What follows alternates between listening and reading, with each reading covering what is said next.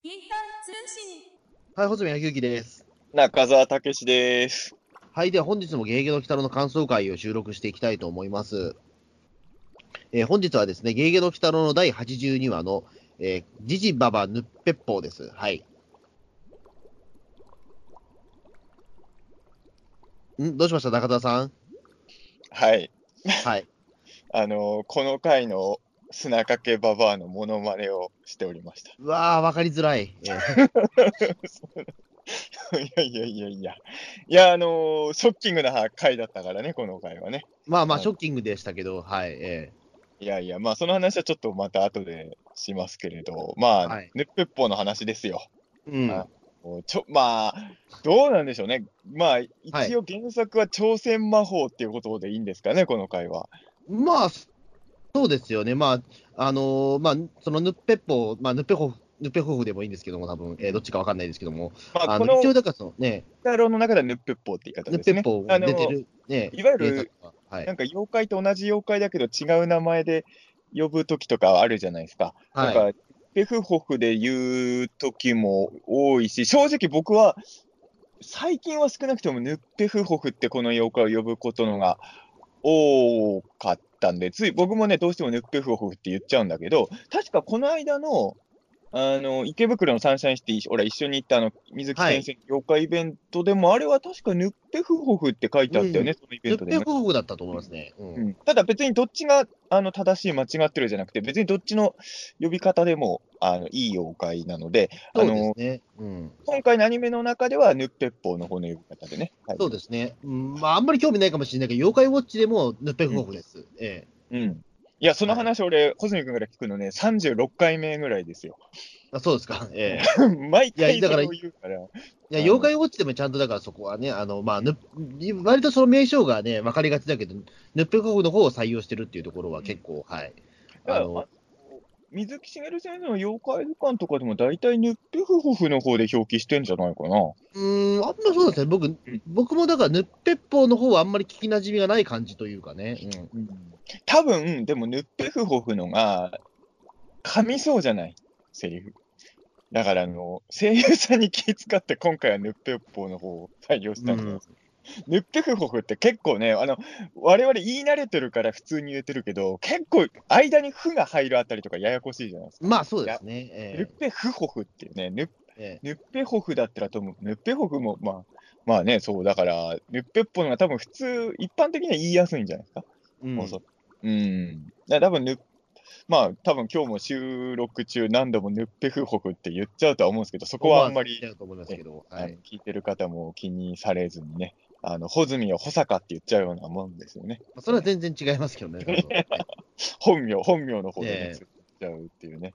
えーそれ、そんなもんですよ。ヌッペフホフとヌッペフホの違いなんていうのはね。えーと思いますけど。まあいや、だから、中身は同じだと思うだけど、うん、そう、中身は同じ。ええあの、朝鮮魔法はさ、だから、ピータン通信の中でも何度もさ、あの、やってほしいなって言ってた回じゃないですか。まあ、そうですね。はい。まあ、やってほしいなって言ってる理由は、まあ、主にその、6期の中ではちょっと塗り壁のね、あの出番がちょっと少ないような気がしてたから、その話題になるたんびに朝鮮魔法をやるしかないっていう言い方をしてたから、。そうそうえで、あの、だから、ある種待望の、まあ、朝鮮魔法界ではありますし、まあ、ただ、この回、朝鮮行ってないからね。えうーん、だから、その、なんでしょう。一応、なんかそのね、えっと、島に行くシーンがあって、あれは、まあ、朝鮮のつもりなのかな。さすがに今、その、ね、朝鮮とかって言葉は、まあ、出せないことはないけどしょうけど、まあ、ねあ、の一瞬、俺もだから、その、船でね、板をしてたから、あの、ハマグリの船だよね、あれね。あのそう、うんその久々に出てきましたけど。あの、てっきり海外まで行くのかなと思ったら、まあ、でも、あの描写見てる限りだと、日本の中にある、んどっかの小島みたいな感じでしたよね。そうそうそう。うん。だからまあ、その辺はちょっと、まあ、まあ、アレンジしたというか、だから、まあ、全然朝鮮魔法ではないんですけど、ただまあ、もちろん、ね、うんうん、まあ言ってしまうと原作の方もだからそのね、まあ朝鮮い行くは行くけど、多分だから、50年前の朝鮮と今の朝鮮というか、その少なくともげ水木しげる先生が書いた朝鮮は、多分今の朝鮮ではないじゃないですか、絶対あれ。そういや、でも別に今の朝鮮でリメイクしてもよかった。あまあそうですね。であと朝、当時はだからね、まあ、朝鮮のその海外のその、ね、情報が入ってこなかったから、ああいうふうな書き方しかなかったからかもしれないけど、うん、まあ、あの今だったらもうその朝鮮行ったところで、北朝鮮かその韓国からだいぶ違うしみたいになまあまあもちろんね。だから今、例えば韓国とかを舞台にしてリメイクしても全然良かったとは思うんですけど、まあ、そうするとやっぱりちょっと都心になっちゃう、都会になっちゃうんでしょうね、多分うん、いや、でも韓国だって田舎いくらでもありますよ。やるけどさ、ああいうとこもあるんだろうけども。うんあのーそう僕の大好きな韓国映画で、コクソンっていう映画があるんですけど、あのー多分朝鮮魔法の現代版の舞台にしてもいいような感じの村で起こる出来事でしたよ、コクソンの展開とか。うんここで朝鮮魔法リメイクできるなって見ながら見てましたよ、コクソン。すごいんだよ、うん国村淳さんがあのふんどしで人を襲いまくる。ああ、なんかそれはね、聞いたことあります。なんかね なかなか名作なんですけれど、えーまあまあ、あのーまあ、ただみ、この話を見ちゃうと、まあ多分これで海外に行くってなると、多少その海外の描写とかも入れるじゃないですか。うんまあ多分そうなったら、多分その、えーほ賞味19分ぐらいの尺の話の中では、まあ確かに厳しいし、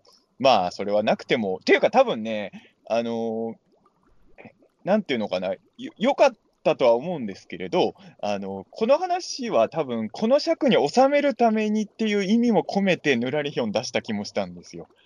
あ逆に言うと、あのそのヌッペッポーのその話だけでは、ちょっと尺が余っちゃったから、あぬらりひょんも出した尺が余るんじゃなくて、足りなくなるんじゃないかな。多分あのあーそういうことかあそこでぬらりひょんを使わないと、ぬっぺっぽがなんでこんなことやったかとか、もういろいろ書かなきゃいけなくなるじゃああ、ないですか。そういうことか。はいはいはい。だから、ぬらりひょんが暗躍することによって、この話をなんとか19分に収めたっていう気が、だ正直あの、この話はその原作には特にそんなに強調されてなかった、あていうか、まああの、原作にはなかった要素として、砂かけと粉木の、まあ、なんて言えばいいんだろうね、ラブストーリーではこれはないんだけど、まあ、まあ、まあどちらかというと友情に近いかな、うん。多分これ特殊な、特殊な人間関係、まあ、妖怪ですけど、うん、あまあ、砂かけと粉木の絆を描くとか、そういう描写も入れたし、あと前半はね、あの、鬼太郎とネズミ男のやりとりとかもあるし、うん。その、まあ、やっぱここでヌッペッポーのね、いろんな描写、要はこの話ってさ、ヌッペッポーがなんで、どういう目的でやってるのかとか、ほぼ説明しないまま、ラスト数分まで行っちゃうじゃないですか。うん、だから、これをまとめるために、まあ、ある意味、うまくぬらりひょんを利用したのかなっていうふうにはちょっと思いましたけどね、僕は。うん、うん、ただ、その、うまく話をまとめるために使ったんだとしても、いや、実際にはそうかどうかわからないけど、やっぱりぬらりひょんが登場したら、テンションは上がりました。あのうんこの回、ぬらりひょん出ると思ってなかったんで、まあ正直ね、結構最後に出てきてびっくりしましたよね。あのやっぱりね、予告とか見てても、ぬらりひょんが出る話ではないと思ってたのに、まあそういう意味で言うと、確かにぬらりひょんって、ベアードとかよりは、その全然それが絡んでないように見える話でも、使いやすい敵役ではあるんですよね、そのうん今のところの戦い方がね。だから、うん。まあでもそういう意味で言うとね、ちょっとさ、俺、前回もそれ思ったんだけどさ、オープニングの前にさ、あのこの今週の回のちょっと見せ名場面みたいなのちょいちょい見せるところで、ぬらりひょん見せてるじゃないですか。はい。ちょっともったいないなと、なんかそこは隠してびサプライズに取っといた方が、おお、ぬらりひょんだったのかってなりそうな気がするから、オープニング前にいいとこ見せない方がいいんじゃないかなっていう気がね、この2週ぐらいはちょっと俺はしちゃってるんですけど。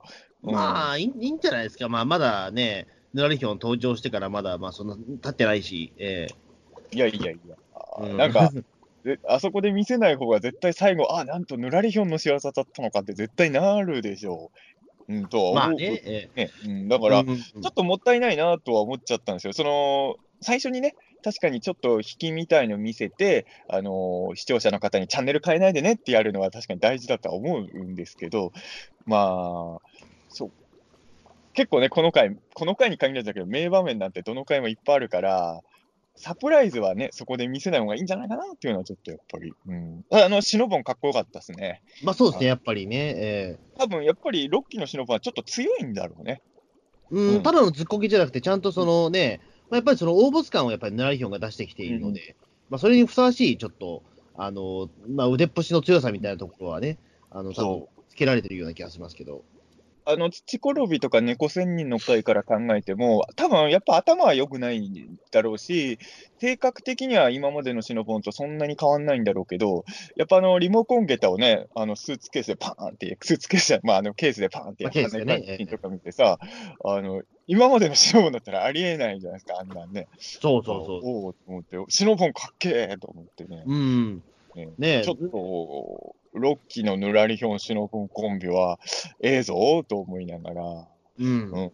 見てましてね。いや、本当に今回のぬらりひょんなんてのは、本当に、あの、登場時間が1分どころの問題じゃないじゃないですか。本当数十秒じゃないですか。数十秒なんかセリフをね、言っただけで、え数ー、十秒でかっと。こよいかったから、いや、すごいなとは思いました。この数十秒でこのインパクト、えもう焼きそばみたいなもんですよね。ー 焼きそばはそうですね、小あれは30秒なかっ30秒ぐらいですね、多分30秒ないのにすごいインパクトを残して V シネまで作られたじゃないですか、焼きそばは。まあそうですね。え見たことある焼きそばの V シネ？ーえーと、いや、おないや、V シネは見たことないけど、俺、テレビゲーマー持ってましたね。あ、それはなかなかスーファミの。強めのファンじゃないですか。はい。俺は V シネを見うんた。だから、ゲーム持ってるのと V シネ見てる人って相当焼きそばにハマってた二人ですよ。いや、なんかね、はえっと、ゲームの方は、うんあの、いや、ちょっとだけあれだ、あれなんですよ。えっ、と、なんか最初はね、スーパーファミコンの、のあの、バイクそばのゲームは、なんか抽選で当たるみたいな話だったんですけど、確かね、あの、一般発売されたんですよ。うん。で、それで僕ね、確か中古で買ったやつがあって、で、比較的クラスメイトの数人もね、焼きそばの、ね、やつ持ってましたよ、ゲーム。じゃあ結構売れてたのか、焼きそばのゲいや、ーム。多分売れてたと思いますよ。うん、まあ、そんな面白い、あの、ゲームじゃなかったですけど、うん焼きそば。俺は、やっぱ焼きそばの V シネもそんなに面白くはなかったんだけど、あの、ツタヤでね、いつ、常にレンタルされてなかったですよ。ああ、だから多分あんま人気はなかったと思うんだけど、俺は借りてみました。そうですね。あの、ピーちゃん通信聞いてる方、あの世代バラバラだと思うんで、焼きそばって全然何が何だか分かってない人も、ね、あの、多分あの塗り壁ヤードさんとか学生さんとか、さっぱり分かんないんですよ。焼きそばとか言われても。いや、そうですよね。うんまあそういうね、あの、日清焼きそば UFO の CM に出てきてたヒヒーローがいたんですよね、昔ね。そうですね。え本当に15秒ぐらいの CM に出てきただけのキャラなんだけど、なぜか知んないけど、すごい人気が出て、ゲーム化されたり、V シネになったり、多分コロコロかなんかでコミカライズもされてたよね。うんー、そうでしたね、そういえば。えーだから変な話、今、マイケル富岡っつったところで多分誰もわかんないかもしれないマイケル。富岡はわかるよ。でも多分ね、ヌリカビアードさんの世代だったらもうマイケル富岡わかんないかもしれない。マイケル富岡、ウルトラマン X の劇場版にもめめちゃくちゃメイン役で出てたっちゅうの。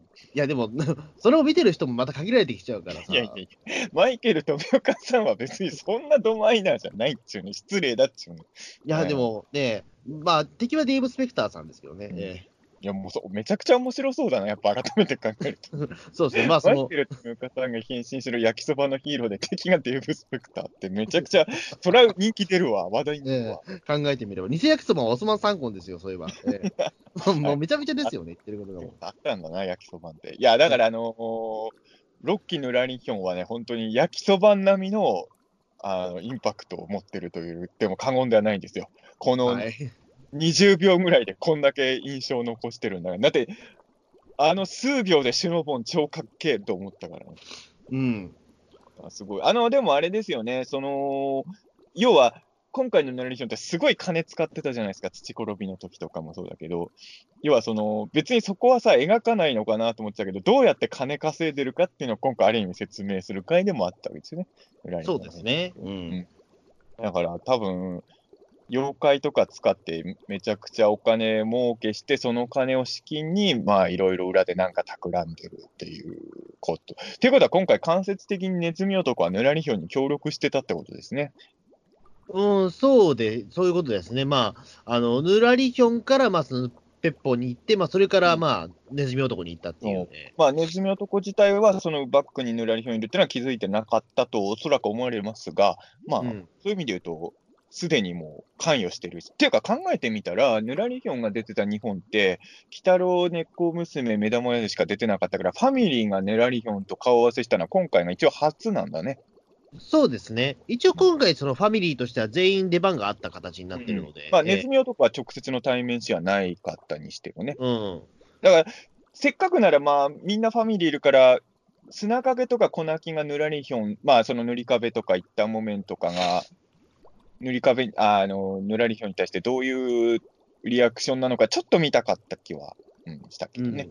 うん、まあまあまあ、いや、本当に、そんなわけで、あの、20秒ほどしか出番がなかったぬらりひょんの話はこの辺にしときますけれど、はい。ここの回のメインは決してそこではないので、うん。俺でもね、あのー砂かけ粉木がこの話のメインなんでしょうけれど、そう、あと、はい。鬼太郎ファミリーの話行く前に、やっぱ僕は、あのーピータン通信の中でも過去何回か話してますけど、まあ、ヌッペフホフというか、ヌッペッポーが、やっぱり単純に好きなんですよ。ああ、そうですね。よく言ってますもんね。ええうん、っていうか、でもね、やっぱ、あの、前は僕それはあんまり分かってなかったんだけど、最近いろんな人と話してて分かったのは、やっぱり妖怪好きの中には多いんじゃないですか、この妖怪のファンが。ああ、うん、だから、あのーこの間も、その、ほら、あの、オタク大賞でガイガン山崎さんと会った時に、あの、まあ、それはあの、はい配信前だったんだけど、やっぱりその池袋のイベント行った時の話になって、あのやっぱガイガンさんたちもみんなヌッペフホフの前ですごい盛り上がっちゃったって言ってたし、おーやっぱね、もう、で、まあ、前も言ったまあ、妖怪ファンっていうか、あのね、あの、田口清隆監督とかも、やっぱそこが一番反応してたっぽいですね、あのイベントでは。なるほど。おそらくね、ただね、別に、まあ、この回でもキャラ描写ないけど、ヌッペフホフって別に性格とかで人気出てるキャラではないから、まあ、造形うん。ですよね、言ってしまうと、こいつはもう。単純にあの、ビジュアルが、だから、この話のヌッペフホフなんてさ、なんかもうショッカーの怪人みたいじゃないですか。なんかもううん自分の名前みたいなこと言ってて、ヌッペヌッペみたいなこと。うん、どうした？ね。いや、ちょっとすみません。ちょっと風邪ひいちゃったのかな、なんかちょっと、ええすいません。えびっくりするわ、急に鼻かみ上がって。え すいません。えいや別にいいんだけどさ、ラジオ聞いてる人、普通聞いてるとき鼻かまないでしょ、誰も。えいや、すいません。ええ大丈夫です、大丈夫です。すいません。噛む前に、はい。噛む前噛む前に言ってよ、鼻かむんで。びっくりするわ、と思って。えーまあまあまあ、あのーだから多分、この形の妖怪が動いてたり暴れてるだけで、まあちょっとワクワクするっていうのはまず一つありましたね。えーそうですね。んまあ、本当にだから、その、ヌッペフホフっていうのは、まあ、あ江戸時代からやっぱ造形変わってないですからね。まあ、崩しようがないっていうのもそうなのかもしれないけど、あのね、うん多分ちょっと崩すともう別のキャラに見えちゃうんじゃないかな。これアレンジしにくいビジュアルでしょう、ヌッペフホフは。うん。正直ね。うん、だからあのーまあいろんな映像作品で見てるけど、やっぱり他の妖怪は割とその作品特有のアレンジを結構して出てくる作品でも、ヌッペッポーは割と、うん、そんなにデザイン変えないで出てるイメージはありますよね。うん。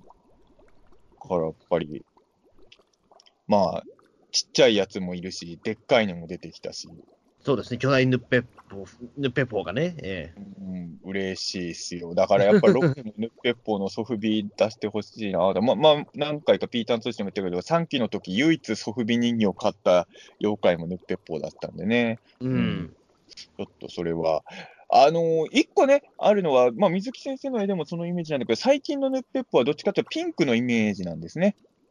ああ、はいはいはいはい。うんあのえーさ昔は違ったでしたっけ？あのね、3期の時に俺が買ったソフビだと、なんて言えばいいんだろう、ちょっと水色っぽい塗装だったんですよ。ああなんか水色のヌッペポは見たことあるわ。うん。だから俺はね、あの子供の頃はずっとあのソフビのカラーのイメージだったんだけど、後に出た水木先生の本とかでも大体ピンクっぽいイメージだし、まあ、あの今回の鬼太郎もそうなんだけど、今はね、どっちかというとそう、っていうかまあ、その後買ったヌッペッポーの俺のグッズも大体みんなピンクだから、なんだけど、あの今はもうあの水色の方だけがちょっとイレギュラーなんでしょうけどね。うんそうですね。まあ、まあ、ピンク色というか、その肌色の方がね、やっぱりその、うん妖怪感というか、そのね、まあ、肉人っていう、まあ、類例の妖怪もいるから、まあ、そっちの方にね、近いとは思いますけど。やっぱね、ソフビの印象ってあるわけですよ。まあ、うんヌッペッの場合はアニメも見てたけど、あのーネットとかない時代だからさ、あの怪獣まあ、怪獣図鑑とかあるかもしれないけど、ソフビを先の怪獣とかって結構いたじゃないですか。うん、いたいた。そうすると、ソフビの色が本編と違うと、本編見たときびっくりしちゃうのよな。うん。サタンビートルは俺ずっとオレンジ色の怪獣だと思ってたからね。ああもう黒なんかいと思いましたね。うん今、だからその水色のヌッペホフをちょっと気になって、今、ちょっとググってみたんですけあど、はいあの3期のね、そのヌッペ、ヌッペホフの、あの、フィギュアスキも見たんですけど、これはね、ヌッペラボって書いてますね。あーなるほどね。うんいや、多分言い方が、まあ、いろいろあるんでしょうね。うん。そうですね。これだから、え、ぬ、だから、いくつかやっぱり呼び方があるんですね。だから少なくとも3期ではヌッペラボ呼びだったのかな？どうなでも俺でも3期世代だけど、この妖怪をヌッペラボーって呼んだ記憶があんまりないな。うあ、そうですか。まあ、後の記憶で塗り替えられただけなのかもしれないですけど、うん。うん。まあでも、いいでしょ ?3 期の時のソフビの塗装も。これはちょっといいですね、なんか。これはえこれでいいと思うから、まあ、俺はどうしても最初はそっちのイメージだったから、ーうん。まあ、最近はね、ピンクで統一されてる感じで、ピンクはピンクで大好きですし、うん、まあちょっとね、6期もぜひね、ヌッペッポーのソフビはお願いしたいなと思いますね、最終回。うんそうですね。ちょっと大人向けのね、なんかフィギュアだったらちょっと出そうですけど、まあでもと思うよ。ような気しますけどね、確かに。まあ、ぞまあ、やり方次第だと思いますけそども。そもそも妖怪ファンから愛されてるキャラだし、うん。あのあとやっぱ3期の時にソフビのラインナップに選ばれたっていうのは、やっぱりバンダイさんがどうリサーチしたかわかんないけど、なんとなく形状的に子供に受けるに違いないっていう、何らかのリサーチが出なきゃ選ばれないと思うんですよ。だって別にそんなに登場話数多い妖怪でもないし。ああ、でね別に3期の時出た妖怪、ほぼほぼソフビ化とか全然してないですからね、言っときますけど。うん。だからえ、限られた数体の中に選ばれてるってことは、賞賛はあって、ソフビ化したと思うんですよね、鉄砲3期の時は。で、賞バンダイの読み通り、俺は買ってるからね。ええ。なるほど。で俺結構でも子供の頃は怖い妖怪の一体だった気しますけどね、すごい。怖いからいいんじゃないですか？あの、なんていうか、その、えっと、やっぱその街のど真ん中にこのね、ピンク色のなんかでかいね、化け物が立ってるっていうだけでもちょっと想像しただけでも怖いなと思ってましたけど。妖怪だから怖くていいんですよ。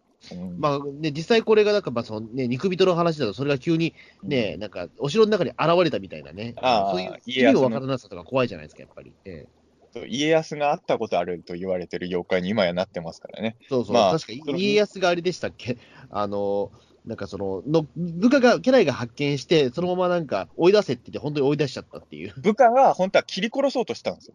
でしたっけ？ええそしたら家康がかわいそうだからやめなさいって言って追い払うだけになったから、家康は恩人なんですよ、ヌッペポああ、あ、まあ、そもそも、その文献では肉人って書いてあるから、それをヌッペッポって解釈するのは正しいかどうか若干ね、怪しいところはあるんですけど。まあそうですね、はいまあに似たようなものじゃないかみたいなね、ことはなんか言われたりも。はね、なんかそのくだりを紹介する本とかだと、大体ヌッペッポの絵を使ってるんだけど、文献だとね、あれをヌッペッポって解釈するのは、ちょっとね、なんか、妖怪ファンのちょっとドリームを俺は感じなくはないんですけど。そうです。あれ、宇宙人説も今言われちゃってますからね。うん、まあそうそう。いろまあ一応ね、なんか、どこまで信用していいかどうかわかんないけど、その前後になんか、青、オレンジ色かなんかの発光体が出てたって文献もあるらしいんですよね。あ、あなるほど、なるほど。だから、それがに、そこから降りてきたのが肉人なんじゃないか。で、しかもその肉人をね、お妖怪ファンかオカルトファンがヌッペッホーのデザインで、あの、本とかに紹介しちゃったから、いなんかいいろんなものが今くっついてんね、あの話、エピソードは。んそうですね。もだから結構今ね、ぬまあなんか本当に妖怪ファン同士の今話をちゃんとできてますね、今なんかね。ええ俺でもこの話は、あのー、真田丸ではやってくれるかなって結構期待してたよ。あの普通の大河ドラマだと無視されるかもしれないけど、三谷幸喜ならやってくれんじゃないかなってちょっと思ったんだけど、やっぱやらなかったっすね。まあやらないでしょうね。まあ、やっぱ龍馬にお任せぐらいの論理じゃないと、やっぱやれないんだな。だからやっぱり、あの俺からすれば新選組はさ、龍馬にお任せもあるうん、からもっと楽しめるってのがあったのよ。セットなのよ、俺の中では新選組と龍馬にお任せ。まあそして、龍馬にお任せはもう全然関係がないフランケンシュタイン出しちゃってたからな。だから、真田丸もさ、龍馬にお任せ的な、やっぱり家康にお任せとか作ってほしいんだよね、今からでもね。家康にお任せ、あんま任せらんない感じですよね。いやいや。いや、でもほらええよやっぱあの真田家の方では作れないわけですよ。龍馬にお任せと新選組だから。ってなると、やっぱりあの敵対する方のがいいと思うんですよ。真田,、ま、真田家と。となるとやっぱり家康にお任せが。家康にお任せなんですかね。ねおええ任せをテレでやってほしいんだよな。まあ家、康もしかしたら次のタイがね、うんまあ、多分ちゃんと多分徳川家のことは書かないと思うけど、一応明智なんで、ええああ、そっか。だから、肉人、ヌッペッホを出してほしいね、次のタイが。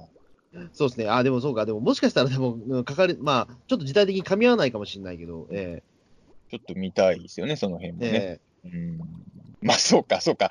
そうか、俺もちょっとはっきりわかんないけど、そうか、時代的に噛み合わないんじゃないですか。あの、だから、明智がいつ死んだかわかんないけど、あれですよね、多分だから、ちゃん、寸寸武城でしたっけ、家康の。うん。っていうことは、えー何年だ？あ、じゃあ、じゃあ噛み合わないわ。えーうんだから、次の大河では無理ですよ。出しようがないんですよ。そうか、じゃあ次、まあ、いつか、じゃあ、あれですね、まあ、工藤勘さんが、あのーまあ、その、まね、戦国時代の大河ドラマをやるときに期待したいなっていう、えー三谷さんがやらないなら俺がやるって。まあ、工藤勘でやってもらえれば。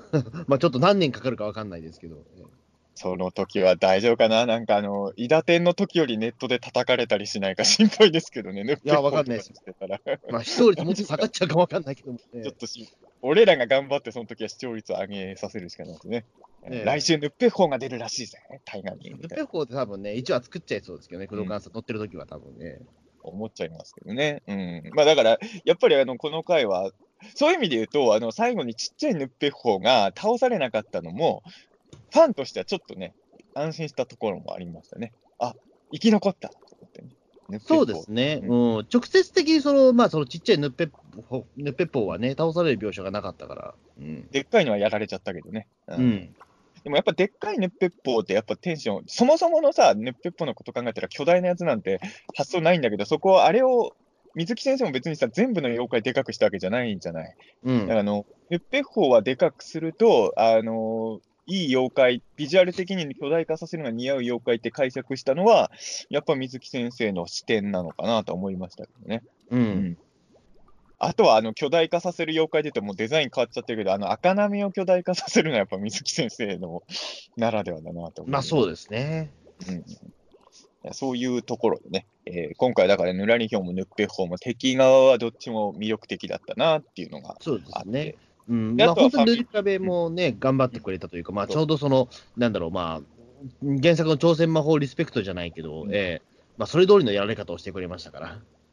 そうそう。だから、あのーまあ、言ってしまえば、この回って、粉木砂かけのが目立ってる話ではあるんですけど、まあ、原作の塗り壁のやってたことは割とね、結構やってくれてるから、塗り壁ファンとしてはすごい満足だし、あと多分ね、塗り壁ファンのこと、やっぱ、鬼太郎スタッフも分かってると思うのはさ、オープニング終わった後の提供の時にさ、うん。塗り壁がすごいびっくりしてる絵を使ってたことですよね。そうそうそうそう。ええ。何にびっくりしてんだろうと思いましたけどね、てて提供がさ、なんか画面の上の方にあって、そのちょっと下に塗り壁のびっくり顔だったから、なんかすごい提供にびっくりしてるように見えちゃってさ、えあれ多分まあ、スタッフさんもこの回は塗り壁ファンが絶対気にしてんだろうなっていうのは分かった上でのアイキャッチ、アイキャッチっていうかあれだったと思うんで、はいうん提供、提供バック、今回提供バックだから塗り壁のびっくり顔と砂かけと粉木の奇数シーンですからね。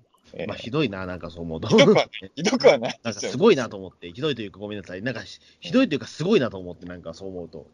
いや、ちょっとね、砂かけ粉木の話はちょっとあの、一番最後に取っとこうと思って、一個ずつ処理してるんです。別に、別に順番関係ないんですけど、まあ、塗り壁はね、今回ファン的には。あの、あれですよね、でもあの、まあ、こう、鬼太郎とか目玉王子に対しても同じようになるけどさ、あの、腹に穴開いてもこんなに心配されないキャラって塗り壁ぐらいですよね。うん。まあそうですね。腹が、腹に穴が開いたぐらいじゃ死なないっていうことにね。うん。劇中の鬼太郎たちもそうだし、視聴者も別に塗り壁の腹に穴が開いたからって、そんなに大変だってならないじゃないですか、正直。まあ石油の回でも穴開いちゃってるしね、しかも、ねまあまあね、過去にも穴開いてるからね。そうそう、そそれぐらいじゃ全然ね、あの、一時的に行動不能になるだけで、塗り壁の耳がないっていうところもね。うんそうそうそう。えうんこれはだから、これちょっとだから、ちょっと俺わかんないのは、えはあの歌を耳で聞くと老化するってことね。だって、あの、塗り壁も会話はできてるわけだから、耳じゃないものを使って、おそらく会話してるわけじゃないですか。うん。だから、その、耳で聞かなければ大丈夫なんですかね。まあそういうことですね。でも耳がないと言いつつでも、じゃあ一旦もめに耳があったのかって話になっちゃうんですよ、ね。たものが耳あるんだよ。その違いがわからないです。だって一旦もめは心臓もシリコ玉もあるんだから。え、じゃあ、なんだろう、まあ、ある、あるけど、ねえ、じゃあ、ぬ塗り壁はやっぱりじゃあシーコ玉もないないのかな？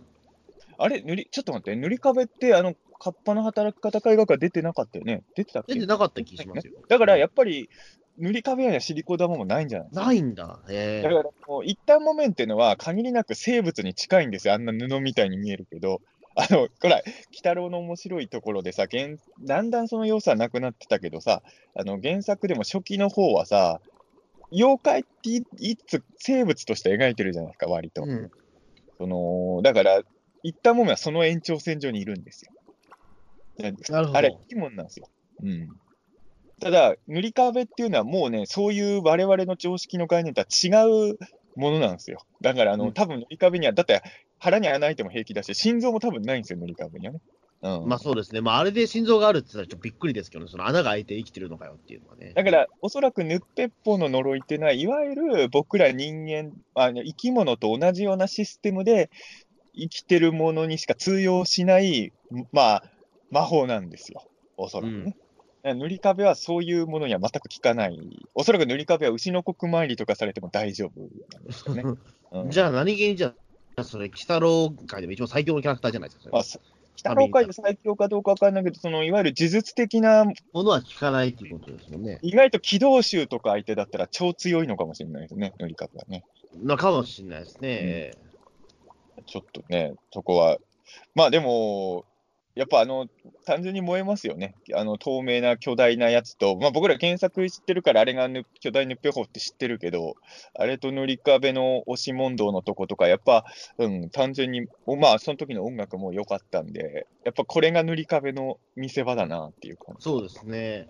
あのーなんていうか、この原作でも、その、なんていうか、ぬ巨大ヌッペラボーとね、うんあの、ヌッペホフと、まあ、その、うん塗り壁の対決って、その、すごく塗り壁が苦戦してる加減がね、多分ね、うん2コマぐらいしかないと思うんですよ、その直接対決って。なのに、すごくなんか苦しがってる感じとかね、なんかすごく、おなんか、あのーなんか一生懸命穴を開けられた感じとかね、うんなんかあの、2コマで感じさせるのがすごいなと思ってましたけど、やっぱ水木先生の力ですよね。力すごいなっていう。え大体ね、まあよく言うけど、鬼太郎ってバトルシーンに実はコマあんま使ってないけど、あの、読んでる方としては、そんなに気にならなかったっていうのは、やっぱり、それは技術なんだろうね。そこをうんせないっていうね。うん。そこは、すごいね、まあ、塗り壁ファンとしても満足したし、あとは、あの意外だ、まあ意外というか、良かったなと思ったんだけど、この回はネズミ男は本当に頭だけだったんですね。はいはいはい。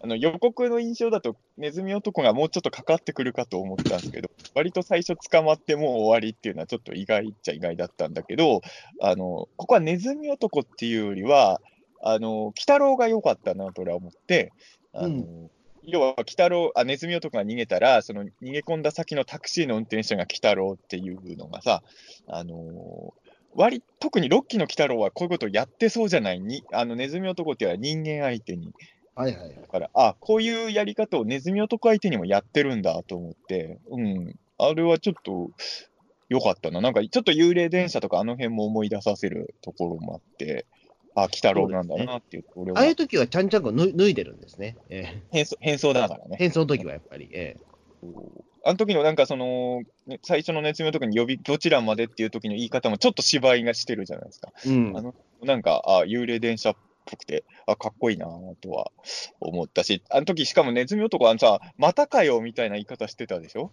うん。だから多分、あのいわゆるあの小泉八雲の無地なじゃないけどな、どこに逃げても鬼太郎がいるっていうのを、あのオチだけ僕ら見させられただけで、延々やってたんじゃないですかね。ああのそうかそうかうん。なんかだから、ロッキーの鬼太郎ももうこんだけ長くやってるから、割と慣れてるけど、雷会とか見てるあたりに考えてた鬼太郎のネズミ男の関係性ってこの感じなのかなとは思ったんですよね。ちょっと緊張感があるじゃないですか、二人の間に。うん、だからああ、そういうところはちょっと、うん、あの、個人的には見てて、続々。ちょっと気になったのは、あの、ファミリーに連れてきたときは捉えてきましたって、なんかちょっとかしこまってくる。はいはいはいはい。あなどういう、どういうことなんだろうとはちょっと思いましたけどね。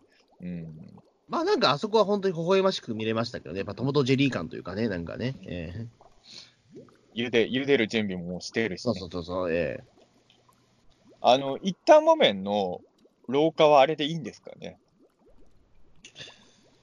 うーん、まあ、ちょしわくちゃになるっていうやつですよね。まあ、あれぐらいしかなくないですか？でも、ひげが生えちゃおかしいし。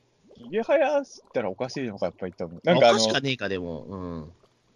なんかあの、他の廊下と比べて、い 一旦木綿の廊下だけやっぱ明らかにちょっと変だなとは思いましたけどね。うん。あ、俺思い出した。一旦木綿で思い出したけど、何の回だっけ？あの、イスルギが確か地獄の四色になってからのどれかだと思うけど、はい。一回、一旦もめはなんか、なんか音を聞いちゃまずいっていう時にちゃんと耳栓みたいなのしてたよ。おお、そうでしたっけ？だから一旦もめは100%耳やっぱあるんですよ。ある人なんだ。人というか、まあ。耳もあるし、シリコ玉もあるし、原作によると心臓もあるし、うん限りなく僕らと近いものなんですよ、そうか、一旦もめ意外とあの見た目でね。うん。そう耳し耳あたり縛ってたからね、前言ったもね。うん。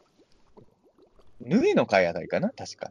で、縛あそうか確か耳やってた気がする。あ、うんそうか、そうか。ええもう、さすがにちょっと覚えてないけど、えいや全然覚え、覚え、思い出せます。思い出せます。ええええいやそういうね、あって。で、まあ、あの、まあ、今回、猫姉さんもね、ばあさんになって。えええうん。あの、猫姉さんは今回、まあ、あれなんですけど、あのもう、まあ、老化して、もう逃げれないっていう時に、同じように老化はしてるんだけど、さっとやっぱ助けてあげる鬼太郎みたいなところ、やっぱあれはちょっと萌えポイントですよね。そうですね。ええいうところで、ああ、やっぱり鬼太郎は、まあ、こういうところで、まあ、猫娘にやっぱり素敵と思われてる感じなんですよね。うん。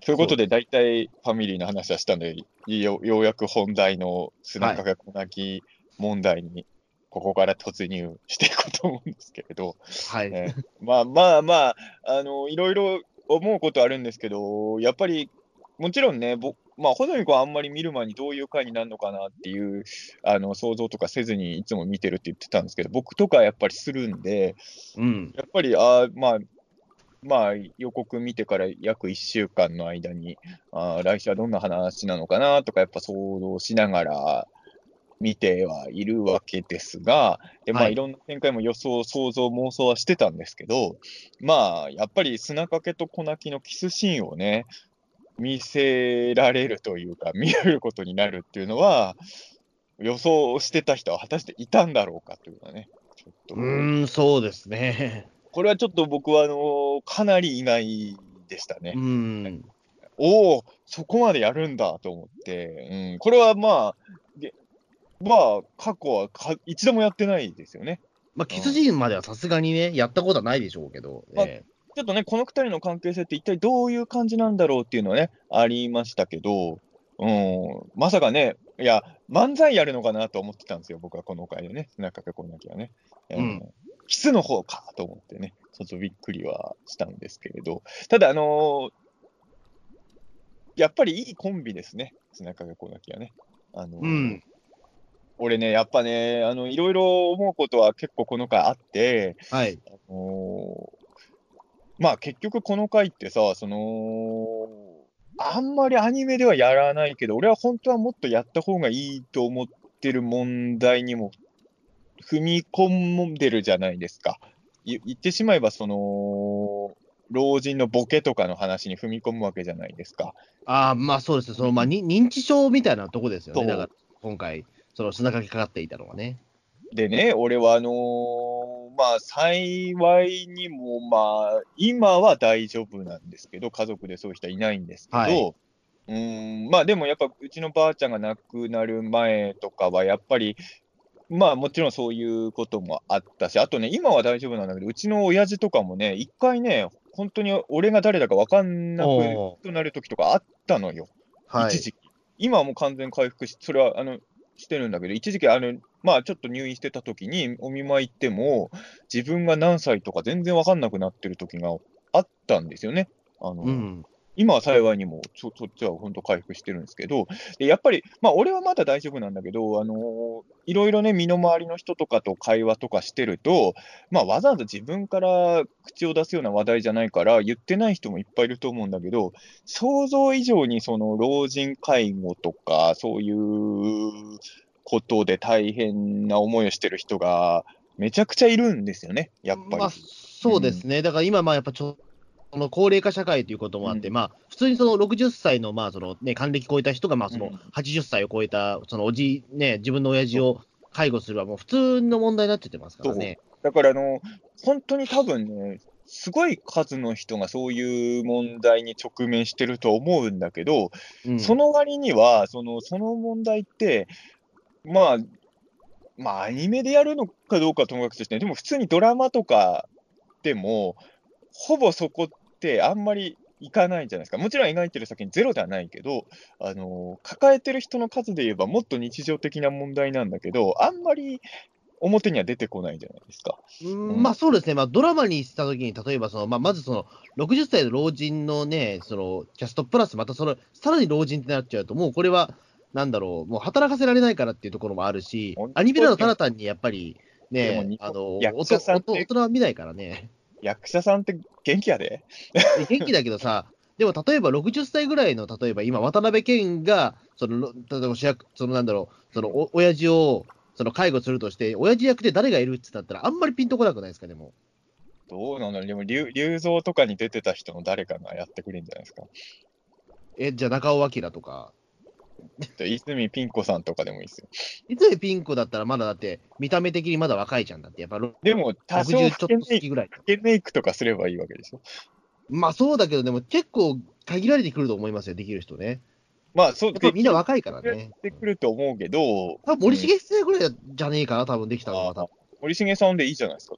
でも死んじゃってるじゃない。ああ、そうか。死もう、そっからボケちゃってるじゃないですか、中田さん。んじゃってる人ありだったら誰でもありじゃないのか、そんな。いや、だから森重久彌さんだったらできてたんだけどなと思って、うん、ただ単に名前出しただけだけど。俺さ、でも俺、それで言うと、それこそたけしさんとかでもできると思いますよ。たけし、そうですね。たけしさん、もうちょっと老け込んでくれたら、ええこの神木隆之介君がたけしさんおんぶしてるところとか見てたときに、おっと思いましたよ。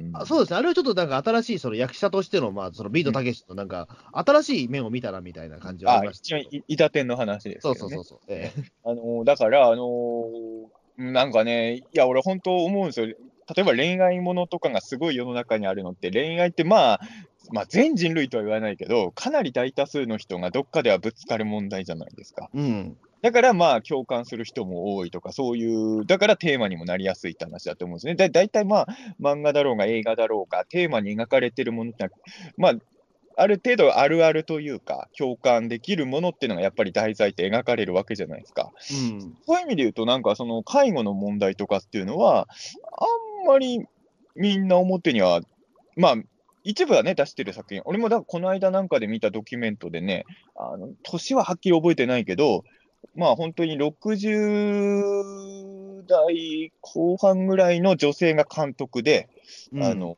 自分のお母さんを介護してる様子をあー撮り続けたドキュメント映画をこの間見て、あすごい良かったんですけど、うん、なんかこういう作品ってもっといっぱい見たいなと僕は思ったんですよね。あのだってね。まあ俺ももうじ、まあ俺自身がもう38ですから、もううちの親もどっちも70過ぎですから、ううん、やっぱり、まあ、あの幸いにもねうち、うちの両親は今、全然元気だし、あのさっき言ったように、うちの親父は一瞬あれと思ったけど、ちゃんと回復、まさかの回復をしたんで、ね、まさかの、いや、俺もう本当にやべえなと思ったんだけど、回復するんですね。あのそれもまあ俺のね。経験。うん。うん一回息子の名前言えなくなった人でも、全然回復することもあるっていうのを俺はリアルで経験したんだけど、こういうのも、多分俺と同じ経験してる人いっぱいいると思うんだけど、俺は知らなかったから、もう一回ボケちゃったら、もう二度と戻ってこないみたいなイメージが俺はあったんですよ。うん、そうですね。だからその、今回その、だからね、アニメ、その、鬼太郎でも書かれていた通り、どっか遠くに行っちゃう感覚ってそうなんだろうなと思うんですよ。うんあれはだからね、あのーやっぱり砂かけババアとか粉木じじってさ、いわゆるバトルもののアニメにおいては、普通だったらありえないじじいババアのね、コンビだから、っていうのはよくピーターン2でも話してたけど、やっぱこれはさ、じじいババアがレギュラーキャラにいるからこそできた話でさ、しかもこれはやっぱりその、1話単発のゲストキャラで描くよりも、みんなが知ってる国民的ババアなわけですよ、砂かけババア。うんそうですね。えやっぱ国民的ババアがボケてしまうっていうのを見せられるのは、やっぱちょっと衝撃度がちょっと違うわけですよね。えうん。だからやっぱり、まあ、多分ね、あのおそらく映画作り手の方としては、もっと踏み込むこともできた問題だとは思うんだけど、これ以上やると、多分日曜朝のアアニメにしては、もう、あまりにもちょっと辛い内容になると思って、あのくらいで俺は抑えたと思って見てたんですそうですね。まあでも結構そこは書こうと思ってたのは、例えばだからあれじゃないですか。まあ、これも多分社会問題だと思うんですけども、言ってしまうと、まあその、ボケてしまった、その老老人というか、そのうんね、その、えっ、と、自分にそのなんか、お、ね、ボケというか、その、えっ、と、まあ、家族に迷惑をかけたくないから失踪するっていう老人問題ね。あれうんあもやっぱりリアルじゃないですか。うん、実際それもあるし。ええあるね。俺、最初はでもさ、みんな大体の人、あれを徘徊の方だと思ったよね、あれね。そう、でも実は自分からいなくなるパターンもないことはないんですよね、本当に。ええそうなんだよな。だから、あのーいや、あの、うちの、やっぱと、あの、ボケ出してくると、ふと我に返った時に、すごいもう自分がいちゃいけないんじゃないかと思うんだよね。ううんん。だからうちのばあちゃんも言ってましたもん、やっぱり、あのー自分はなんかいない方がいいんじゃないかみたいなことやっぱ言ってましたからね。うん。だからやっぱり、まあリアルなんですよ。で、そうですええまあ、鬼太郎のね、メインターゲット、まあ、いわゆる子ど小学生ぐらいだとね、まあ、その家庭の、基本的にはおばあちゃんとかも、そこまでまだ、年をお年寄りではない可能性が高いかもしれないけど、絶対どっかでね、えーぶつかる問題だし、まあ、ていうか、まあ、おそらくこ小学生の家とかでも、もう、老人介護とかの問題、多分生まれてる家庭も全然あるわけですからね。うんだから、結構本当に、うん、こういう問題って割と子供が見てる番組で早いうちにやっとくっていうのはやっぱ大事なんじゃないかなという。そうですね。おうちはでも幸いにもそういったことはなくて、一応、うちにもおじいちゃん、おばあちゃんはいるけいたけど、あのおじいちゃん、父方のおじいちゃんは本当にまあ93歳は長生きして、うん。で、僕が最後に会ったのが、その亡くなる1ヶ月後ぐらい、1ヶ月ぐらい前に、うん。あのお話ししたのが最後だったんですけど、うん。もうその時はもう、あの若干、ちょっとボケ入ってんのかなぐらいになったら、もうすぐ弱っちゃったんですよね。あのちょっとだから、まあ、別に僕の名前が分かんないということもなく、自分の名前も分かるし、自分の年齢も分かるんだけど、うん。ちょっとその僕があの関東あの、まあ、太平洋戦争の話とかを聞いても、あれ、あれなんだっけなって言って、ちょっと沈黙が続いたというか、あちゃ全然思い出せないわみたいな、ちょっとごめんなっつって、ちょっとあの疲れたから寝るわっつって、あ、なんか調子悪いのかなと思ったら、その1ヶ月後に亡くなっちゃったんですよ。るほどね。うん、だちょっとそれで余剰はあったりとか、ううん。ん、あと母方の方はまだお元気元気なんですけど、95歳で。あのそれはもう、あれですね、あのもうあの高級なあの老人ホームに入って、もう余生を過ごすっていうふうに決めてるっていう。え高級な老人ホームね。えはい。いやえなんかもううちの母ちゃんも最近よう言ってるもん、なんかあのーまあ、まあ、旦那がね、お俺の父ちゃんがね、先に亡くなった場合の話だけど、えうん。ちょっと一人でもう生きていくのも辛いから、もうどあと、あとまあ本当になんか介護とか必要になったときは、ちょっと息子たちにちょっと手を煩わせたくないから、老人ホームとかも考えてるけど、あのやっぱなんかニュースとか見てると、なんかろろくでもない老人ホームもたまに出てくるじゃないですか。うんやっぱ不安になるらしくて、安らぎの里みたいなところで暮らしたいってずっと言ってるんですよ。あでも、うちのおじいちゃんがいるところは、本当に安らぎの里みたいなとこですよ。ええおーあるんだね。あるあるある、うん。石坂浩二がいるんだね。うん、あの本当にだからね、あの10だからもう、い医者だったんですけど、その町医者で、あのまあ、そこそこやっぱお金を持っていたので、あの全部額そこに、あの遺産も残さずそこに入れちゃったんですよね。ええあもう誰にも残さず自分のために使うぞって感じですね。そうそうそうそう。で、そしたら、まあ、その、結構、そのね、えっ、と、都内でも結構有名、というか、その、でかい老人ホームに入って、それで、あの、本当に、あの、で、やっぱそこはすごい居心地がいいから、やっぱりそれからね、もう入居して20年近く経ってるけど、まだ元気っていうね。あーだやっぱりさ、なんだろうな、やっぱり結局、そのお金を使っていい環境に行けば、健康的に生きていけるんでしょうね。いや、多分そうだと思うんですよね。うん。うんすごい充実してるって言ってました、やっぱり。えまあだからそういう、まあいろんなね、そのまあ、もちろんね、資産とかももちろん家庭によって違うだろうし、いろいろ問題もあるから、まあ難しいんですけど、やっぱり絶対に、まあ、ほほとんどの人はどっかでぶつかる問題ですからね、この、うん老人の問題とかは。だから、まあ、それをちょっと朝のアニメでやってくれるっていうのは、ちょっとすごい良かったんじゃないですかね。そうですね。できればね、これだからその、なんだろう、その朝鮮だがよくわかんない、その孤島じゃなくて、うんあの、なんか一回その北郎ハウスでそういった老人介護をしてくれたら、もうちょっと浮き彫りになったかもしれない。ああ、そうね。ちょっと、ちょっといつもと違う環境に行っちゃってるからね。ちょっとそうそう、そこでなんかね、うん。でも多分、まあ、だからやっぱちょっとファンタジーにしなきゃちょっときついと思ったのかもしれないけどね、本当にね。そこはうん。あの、やっぱりだからさ、その、ほら、よロッキーの粉木ってさ、あの、ネズミ男の影には隠れてるけどさ、結構ろくでもないやつだったじゃないですか。うん。この回とか見ると、粉木がすごいやっぱり愛おしくも見えてきてさ、あの、でもあの、だなんだろう、やっぱり、あ、ロッキーの粉木ってこういうキャラなんだなと思ったのが、砂掛けがなんか話してくれって言った時にさ、語る思い出話が全部ろくでもなかったじゃないですか。えそれはやっぱり、あ、なるほどね、ロッキーの粉木ってやっぱこういうキャラなんだと思って、うん。だって二つ目に話した思い出話もあれ、なんか、ふんどしを別の人のつけちゃったみたいな話でしょ、確か。えうん。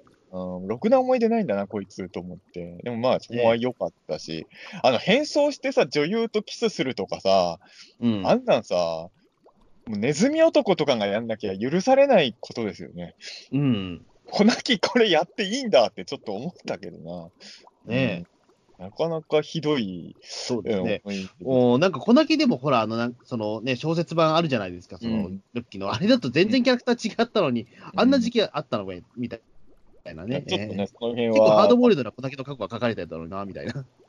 ハードボイルドだけど、ああいう面もあったみたいなことなんですかね、両立させて考えるなら。まあそうですね。だから、あれが同時並行だとしたらちょっとびっくりですけど、ええ同時並行でもありだけどね。それでえも面白いけど。うん。あと、ちょちょっと気になったのはさ、砂掛けが強いのってさ、あの、ロッキーで強いじゃないですか、基本的に。うん基本的には、その、すげえ、アイテム的に砂掛けって強いのかなっていう気はしてたんですよ。砂太鼓とまあ、かもあるから。砂が強いっていうのはね、えただ、この回の、なんか最後の砂掛けの告白聞くと、変身綱だっけ？変身綱の効力は、本当は24時間なのに、術を早めに解いたとか言ってたじゃないですか、砂掛け。だから、やっぱり砂掛け自身の力を、はあるわけですよね。やっぱりね、えそういうことですね。うんまあ、だから、うん砂太鼓とか確かに強そうに見えるけど、あれは例えば拳銃とかと違って、砂掛けの揚力があるから使える武器なんだよね、やっぱね。うんおそらくだからやっぱり砂掛けが強いんだよね。うんそうですね。まあ多分調合してるのも砂掛けでしょうからね。大事な問題ですよ。あの、ほら、よく言うじゃないですか、帰ってきたウルトラマンは、ブレスレットが強いんじゃないか疑惑とかあるじゃないですか。うん。で、多分ですよ、これ僕の予想ですけど、ウルトラブレスレットって多分セブンとかも使えるじゃないですか。うん。そういう意味で言うと、砂掛けババアの道具は砂掛けしか使えないから、帰ってきたウルトラマンよりはいいよね。多分だからあれですよね。五右衛門の暫定権みたいな感じですよね。多分暫定権扱えるのは五右衛門だけみたいな。あの、うんそれぐらいの剣道達人になると暫定権は扱えないみたいな。こうなってくると、やっぱ帰ってきたウルトラマンだけちょっと悲しいね。うん、そうです。まあ、セブンからもらったっていうところで、ちょっとそのね、セブンでも使えるっていうところで。そうなんだよな。あれはだから最近ではなんかその、ブレスレット、なんかウルトラ族一族のブレスレットを使い手みたいな、ちょっうんと設定されてますよね、最近だと。うんまあね、ちょっと帰ってきたウルトラマンにはね、頑張ってほしいなと急に思った。いや、まあね、一番、一番の使い手っていうところで、まあ、うまくその格好をね、保ってるみたいなところあるんだろうけどさ。この2週ぐらい、竜奏者で團次郎さんが出ててね、あの、あの女の子に対して、アキちゃんって言い間違えるシーンとかありましたけどね。もう、もろじゃないですか、それ。ええ あの、あの、帰ってきたって書いたら、鉢巻きつけてましたよ、團次郎。すげえな。えもう、もう、それだから、えっ、と、まあ、子供はもう、あ、でも分かる子は分かるのか、でもそれでも。まあ、今の子供はさ、もう本当に、俺らの頃よりも、あの、旧作見やすい環境ですからね。ね。あももっと言うと、俺はまあ小1、小2の時に帰っあの、まあ、團次郎って名前は意識してなかったけど、郷秀樹の顔は分かってたんでね。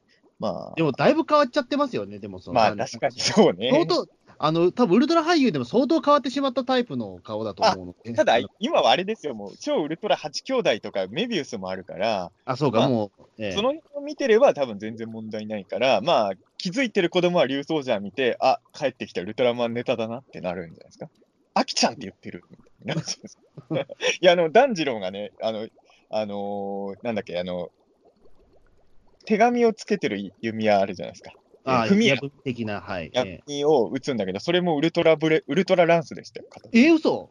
完全に。ウルトラランスの矢踏みが竜奏者の前にピュッてきて、手紙だってなってウルトラランスはでもあれ、マルシーつぶらやじゃないんだ、あれ。あの、ウルトラランス風ですけど。風なんだ。でも、でもウルトラランスはね、だって思いっきりウルトラマンのカラーリングしてんじゃん、あれ。形、あ、色は違ってたけど、あ、色は違うんだ。じゃあ、じゃあギリ大丈夫かな。もう明らかにシルエットはウルトラランスでした。うわぁ、結構頑張ってますね。もう炭治郎さんで遊びまくりのこの2週の竜奏者でしたけどね。うわぁ、すげえな、なんかそう思うと。いろいろね、特撮はいろいろ盛り上がってるんですよ。そういう、そういう盛り上がり方でいいのかな。いや、そういう盛り上がり方だけじゃない。いや、ええぜひね、スーパー、あの、鬼太郎の裏ですけどね、スーパーヒーロータイムも楽しいんですよ。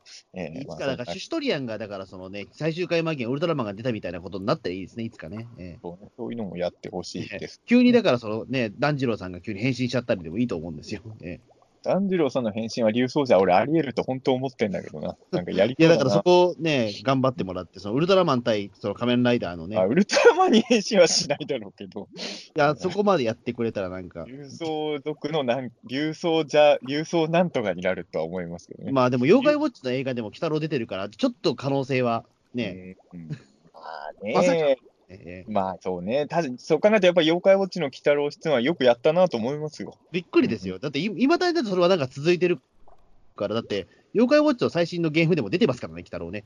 野沢雅子声の鬼太郎が。ええだから、あれはだから、妖怪ウォッチの鬼太郎っていう独立キャラクターになっちゃってるんですね、今ね。うん、うんいや、大事なことですよね、そういうのはね。うんえーこれはちょっと面白い現象というか。うんそういうコラボは楽しいから、どんどんやってほしいなとは思いますよ、どの作品でも。いろんなのねいや、でも本当にそうなんですよね。だから、その綱掛け小泣きの今回関係性がいろいろあって、で、うん初の、初のなんだよ、綱掛けヒロイン会になって、ああ、まあ、ヒロイン界はヒロイン界ですけどね。ヒロイン会でしょ、どう考えても。ううんんまあ、そうです。まあ、あのー、砂掛けと小泣きのキスシーンを見て、すごいいいなと思いましたよ。いや、これは多分人によって反応変わると思うんですが、俺は、あーなんか、いいもの見たなと思いましたよ。うーん、まあ、わかんない。俺いや、でも確かに、だからそうなんですよね。その、えっ、と、老老人同士の恋愛とかって、ちょっとこちらとしても心がざわっとするところはあるんだけど、あの、まあ、比較的ね、うん、ないない話じゃないから。そうそう、全然いいと思うし、あのーまあ、最終的にはね、恋愛と違うところにやっぱこの二人は落ち着くんだろうなと思わせるし、それにも安心したけど、一回ここでね、粉木、しかも粉木の方からね、砂かけにキスしたっていうのはなかなか、うん、良かったし、その、その後の砂かけの反応もすごい良かったし、うん。まあ、あとそれを見てる時の一旦木綿のリアクションもいいよね。あれね、一旦木綿があそこで見てないと、視聴者は、確かにどうすればいいんだってなると思うんですよ、精神状態。あの、砂か、あの、一旦木綿のあの反応を見ることで、我々は心のバランスをなんとか保つことが、そうですね。まあ、あれ、これもやっぱりねうんこれもやっぱ社会問題なのかな。あの、だから老人ホーム、あ、まあ、これちょっと都市伝説と聞いてほしいんですけど、うんはいあの、老人ホームで一番問題になるのって、これ都市伝説ですけど、やっぱその、あれなんですよね、恋愛のもつれなんですって。あ、でもそれはリアルな、まあもちろんわかんないけど、わかんないけど、ど。一番そのね、多いのが、そのトラブルとして多いのが恋愛のもつれだっていう三角関係になったりとか、うんいや、すごい多いんですって、やっぱり。男でしかもそれでとトイレの中で、まあ、そのやっちゃってたりみたいなことって、しょっちゅうあるみたいですよ、やっぱり。うん、まあ都市伝説ね。都市伝説ですけど、はい。これちょっととある、まあな僕の介護のね、あの友人から聞きましたけど、本当そういうことあるみたいで。うんだ男女が集まってれば、そりゃそうなるでしょ。いや、やっぱりね、あの恋愛は若いもんの間だけで起こってるもんだって考えるのがおごりであってさ、さじいちゃんばあちゃんだ、まだ、たださ、老人ホームでさ、老人同士で恋愛してるっていうのは、ある意味、まだ平和な話でさ、俺、俺、あの、昔、11ヶ月ぐらい入院してたことあったじゃないですか。うんで、その時思ったのは、やっぱりね、あの、たまに最近ニュースとかでもやるようになったけどさ、あのーお年寄りのひおじいちゃんとかがやっぱり看護師さんとかを明らかに好きになっちゃうパターンもあるんですよ。長い。ああ、俺、うんそこはちょっとだからね、なんか俺、あるんじゃないかなと思ったけど、やっぱあるもんなんですね。あるある。絶対に明らか、あ、このじいちゃん絶対この看護師さん好きになってると思うし、まあ、やっぱり看護師さんも、まあ、病気のおじいちゃんに対してあんまり邪険には使えないじゃないですか。うん。うーん、でもやすごいしつこく絡んじゃうおじいちゃんとかもやっぱりね、出てきちゃうんですよ。これは結構ね、大きな問題で、これもいつかロッキーの鬼太郎で取り上げてほしいテーマですけどね。ええーいや、本当にね、うーん、別に年取ったって、やっぱりそういう感じは消えないですから。うん。うんだから、それはやっそう、そこもそうなんですよ。だから俺は思うにはね、その、この老人介護問題とかがあんまりドラマとかのテーマにならないこともそうなんだけど、言ってしまえばどんどん、まあ今の日本っていうのはこれは大問題だけど、高齢化社会になってるわけじゃないですか。うん。本当はいつまでもさ、その、まあ多少変わってきてるかなとは思うんだけど、なんとなくテレビも映画も若者向けの作品をメインに作ろうとするじゃないですか。ああ、そうですね。うんあの、いちょっとぐらい、まあ、なんだろう、10年ぐらい前から人形ヘルパーっていうドラマあったけど、それぐらいかな、でも確かに、ちゃんと真正面から描いたので、もしかしたら。まあそうね。まあ、うんあれは視聴ターゲットは明らかに若者ですけどね、あれはね。うん、草薙君が主役だったからね。うんああいうのも大事だと思うし、あと、そもそもとしてお年寄りが楽しむ番組をもっとメインでやってもいいんじゃないかなとかは思う。まあ、そうですね。まあ、それこそ安らぎの里も、みたいなものがもっと。安らぎの里って本当すごいいい枠だと思うし、すごい人気あるし、ただ、まあ、僕の周りはやっぱりそのクリエイターさんとか多いから結構見てる人も多いんだけど、やっぱりうん僕の同世代の人は見てないですよ。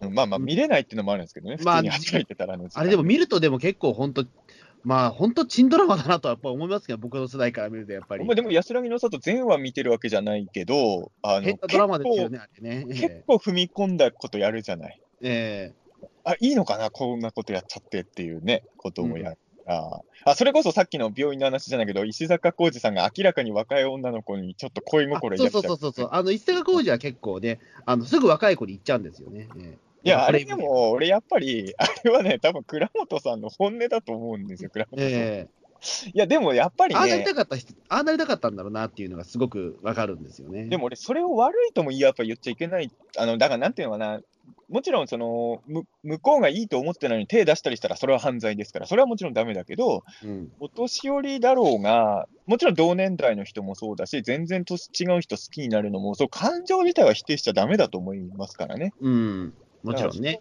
うん。でも本当こういうさ、その、老老人が活躍する話っていうのは、やっぱりいろんな作品に必要だと思うし、その、いわゆる子供が見る番組でそれを一番やってくれそうなのが、やっぱり今は鬼太郎なのかな。俺の世代で言うとね、俺の世代というか結構広い世代なんだけど、ほんの10年ぐらい前までは水戸黄門があったわけですよ。うん。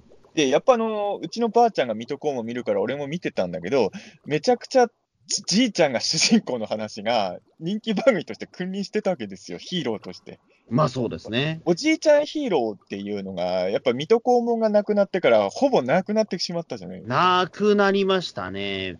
おじおじいちゃん、まあ確かにそうなんですよね。おじいちゃんが主役のものっていうのは確かに。俺でもやっぱ小学生の頃、普通に水戸黄門ごっこもしたもん、やっぱり。うん、僕もまあ、ね、うん水戸黄門ごっこどこまでやったかわかんないけど、まあ確かにちょっとだけした記憶は、うんやっぱ黄門様役をやりたがる子供もいたし、要はじいちゃんに憧れる子供ができるってことなんですよ、それは。うんうんやっぱり、今に憧れられる作品がちょっと少ないじゃないですか。うん、そうですね。だから、ちょっと砂かけばばと粉木じじいには本当にす、ちょっと水戸黄門の意思を継いでね、あの武田鉄矢よりはなんとかなりそうだから。武田先生、今、武田今頑張ってらっしゃいますからね。武田鉄矢の水戸黄門より粉木じじいにちょっと期待を寄せてね、ちょっと、だって、今回すごかったですよ、最後の技、急に出てきたけど、大大火炎、なんだっけ、大火炎岩石弾みたいなそうそうそう、そうなんか、突然の大火炎岩石弾ですよ。うん突然の大技ですよ。ええちょっと設定上はよくわかんないけど、多分砂かけの砂が炎みたいのになるってことね、きっとね。うんそうですね。まあ、いわゆる火炎摩擦なのかな？綱的なものを身にまとってみていな。えあれは、あれはなんでベアードとかと戦ってる時に使わなかったんだと思うぐらい強そうな技でしたよ。えうん。一撃でしたからね、もうちょっと今までこの技使うべき時あっただろうと思いましたけど、だって今回は本当に鬼太郎猫娘はもう完全に、まあ塗り壁もいたけど、吹き込んじもうあ。のチームは完全に負けてたわけじゃないですか。うん。うーん、だからやっぱりこの2人の年長者はやっぱり実力者なんだなと思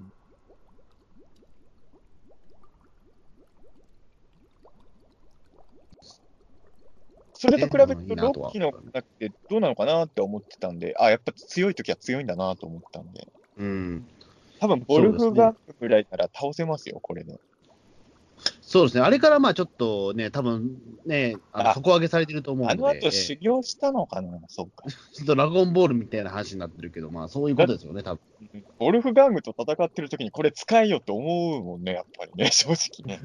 うん、めちゃくちゃ強い技で。であれはだから多分その、きょなんだろう、その、えっ、と、一旦木綿がだからその結構上空からその粉木を落とすあー。あれもやっぱり必要なんですよ、だから。えだからね、これ3人の合わせ技なんだね。えそうそう。そうそう。そうか、えそうそう考えると、あの合わせ技になんとかして塗り壁も絡ましたかったね。そうなると。えうん、だから結構、だからそれ僕、前々からその鬼太郎の結構ファミリーのね、あのちょっと違和感として感じてるのは、みんなだから言ってしまうと、その硬い系の技しか持ってないっていうね。ええああ。そう、だから塗り壁、えっと、すね、砂かけと、言ってしまうと、ね、その壁と岩と砂なわけじゃないですか。うん。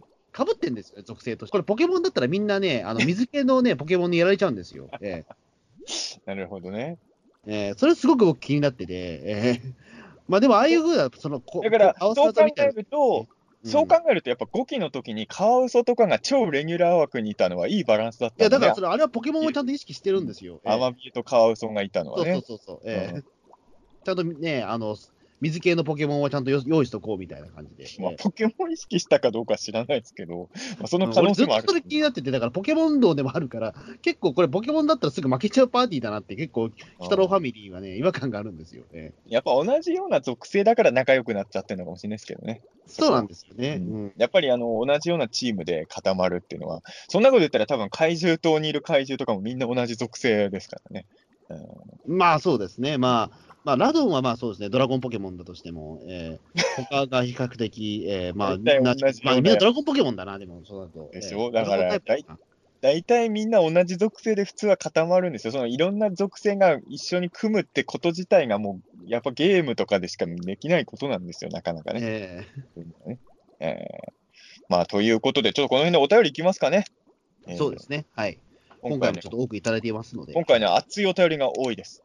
そうですね。はい。はいじゃあ、一体、えー紹介していきましょう。えー、ごまさんからです。えー、鬼太郎82は感想。またしてもやられた。心ときめく胸キュンストーリーになるとは思いませんでした。えー砂かけから昔話をしてほしいと言われ、一生懸命面白おかしく語る小泣きと砂かけの手紙、泣きました。そして、中シーン。小泣きの男気にときめきました。えー二人の関係性、憧れます。えー冒頭に出てきた老化してしまった母親が、え若さのエキスで本来の姿を取り戻したとき、口元にシワがあったのですが、えすごくリアルだなと思いました。肌に悩みがあるからこそ、ビビークリームを購入したわけですから、見た目は肌悩みがなさそうな顔よりも説得力があります。細かいところまで丁寧に制作するスタッフさんはすごい。えー老化した猫娘が限界を迎えて走れなかったとき、えー何も言わずにお姫様抱っこした鬼太郎に、二度と猫娘を失いたくないという気迫を感じました。えー、老快なノラリヒョンは確実にそこを攻めてくるはずですので、今後の展開が少し不安ですが、とても楽しみです。はい。はい。ということで、熱い感想ですね。はい。ゴマさんってこう、間違ってたらすごい失礼。おそらくですよ。うん。おそらくっていうか、ま、間違いなくゴゴマさんって女性の方ですよね。いや、でもそれこそだって間違えてたら本当、えー、ど失礼な話ですから、えだから女性から見て、ー言わない方がいいですよ。そういうことは。え 女性から見て、ーうん。やっぱあのーときめいたんですよ、小泣きのとこ。え二人の関係性憧れも。だからあそこはやっぱり俺は本当素直にいいシーンだなと思って見るシーンだと思いますよね。俺は背中が小泣きのキスシーンはやっぱちょっと語り継ぎたいですよね。多分なんですけど、あのー実際にどうなってるか知らないけど、なんか最終的にあのキスシーンだけちょっとネタっぽく延々語られる危険性もあるじゃないですか、数年後に。えそれはそれでいいんだけど、いや、素直にいいシーンだったんやでっていうことはやっぱり言っときたいなとは思いますよね、そこは。そうですね。んあれが、まあ、う。うんんはい最後さ、砂かけがさ、覚えてないって言うじゃないですかうん。あれは嘘だよね、やっぱね。いや、そう、ね、あれ本当だったら台無しですよ、逆に言うねと。あれはだからやっぱり、もうあれ、ああいうことあったけど、それはなしにしようっていうね、二人のやりとりで。その後のクソじじい、クソババア、うんこババアみたいな、もう小学生みたいなやりとりも良かったですね。うんいいっすよね。なんか、ああいう関係性っすよね。だからね、うん。ちょっと一晩の過ちをね、あの、忘れたって言ってくれる女性、僕大好きですから。ええそうだから、砂かけばばやっぱり、やっぱりね、まあ、ピーターンとしてもよく言うけど、やっぱゲゲゲファミリーで、やっぱり一番バランスの取れてるキャラがやっぱ砂かけなんだろうね。ええと思いましたね。はい。じゃあ、次のお便りお願いします。えートッティさんからです。えー長文すみませんと。はい。あの、もう断りが入ってますけども、はい。いや、大丈夫です。えー、嫌味会以来の全員集合で、塗り壁が久しぶりのセーフ割りの登場ですね。そう、中澤さん一押しの塗り壁大活躍会。今回の回は塗り壁の活躍を期待されていましたね。えー期待が叶ったので熱い感想が聞けそうです。えー塗り壁に穴が開いたり、えー若さのエキスや塗り壁に耳がないなど、原作の小ネタが豊富でしたね。そして漫才をせず参戦したジジババコンビに拍手、かっこ笑い。えージジババの過去は、水木しげるの短編からのネタを採用したらしくて驚きました。チューするぞの田中さんのアドリブからここまで発展させる脚本家さんの発想が素晴らしい。キスシーンは朝から何を見せられているのかと思うほど強烈で面白かったです。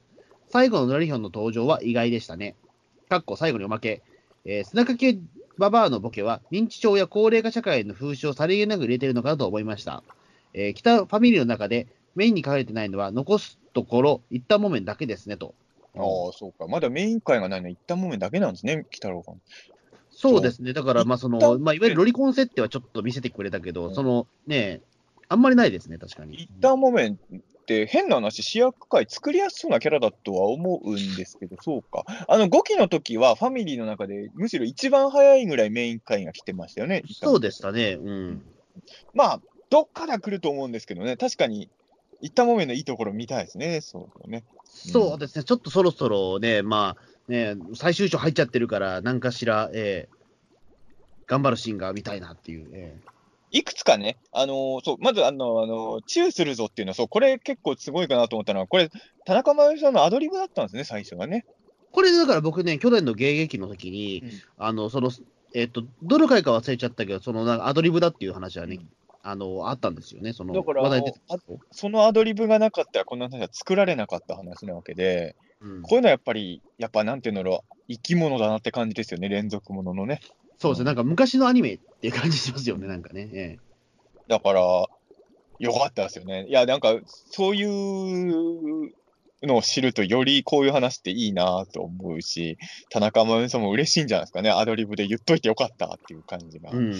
ありますよね。で、あのね、あの漫才をせず参戦したジジイババコンビに拍手の原作だとね、あの砂かけとこなきゃ漫才をしてるために朝鮮に来れないっていうね、ありました。それはそれでよかったんですけどね。いや、それは見たかったですよね。え えあれもう、どういうつもりであの設定にしたんでしょうね、水木先いや生は。ー、もう何も考えてないですよね、それはもう間違いなく。いい、いいあの、それは褒め言葉で多分何も考えてねえんだろうなっていう、ええなわけねえじゃんっていう、ええ別にさ、しかも原作のあの頃の鬼太郎って毎回ファミリー全員つか連れてきてたわけじゃないからさ、別に触れる必要すらないんだよね、別に砂かけばばとこの人。ととりあえずだから、なんかそのね、えっ、と、なんで塗り壁しか連れてこないんだっていう理由付けのためにその漫才をしたっていう、ええうんうんいいよね。それは、さすが水木先生って感じですけど。お、一個わかんなかったのは、ジジババの過去は水木しげるの短編からネタを採用したらしくて驚きましたっていう。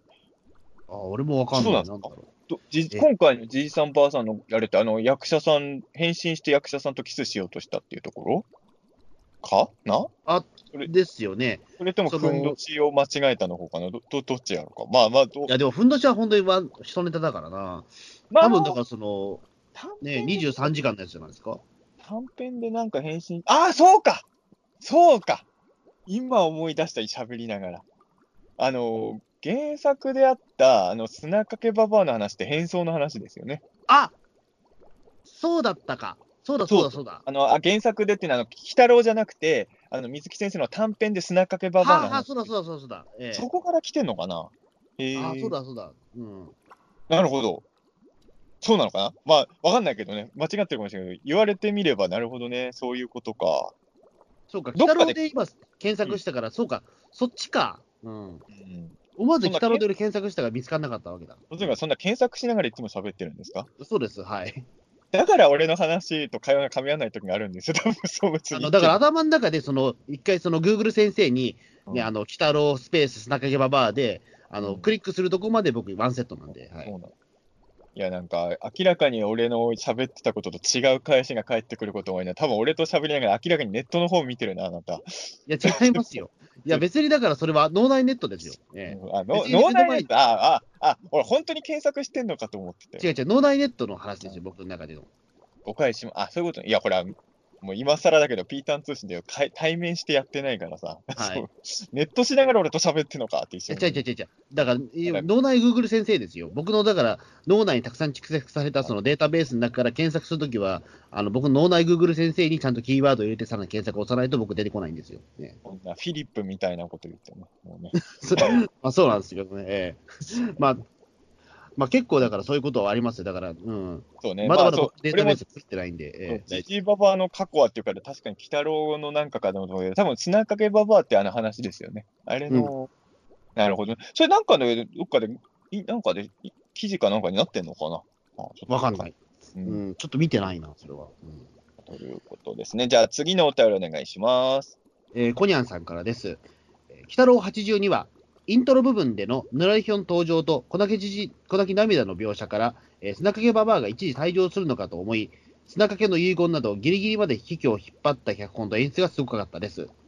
えー子供体験のまま、えー白髪の生えた鬼太郎や一旦木綿のえーシワなどエネルギーを吸われての現象なので、実際に何百年か後であの姿になるのかは微妙。えー長寿梅香さんは、袴鬼太郎で、えー水神を、えー祀る森の老婆役でしたから、えー老けた猫姉さんの声も、えー違和感なく演じられてました。えー砂かけババアは、2期、4期、5期と山本恵子さんが長年演じられていたキャラ性が強いですが、チューするぞという田中真由美さんのアドリブから、今回の話に進展するなど、新たな、え存在感が、え育っている気がしています。えー次回83話は、えー妖怪方向、4期ではこの話で砂かけと粉木のラブコメが描かれていましたが、果たしてスタッフさんはそれが意識して、今回の粉木と砂かけの関係を描いていて、えー次回に方向セレクトされたのか、その点はわからないですが、かっこ笑い、次回も楽しみです。庄司さんって墓場鬼太郎で声優さんとして出演されてたんですね。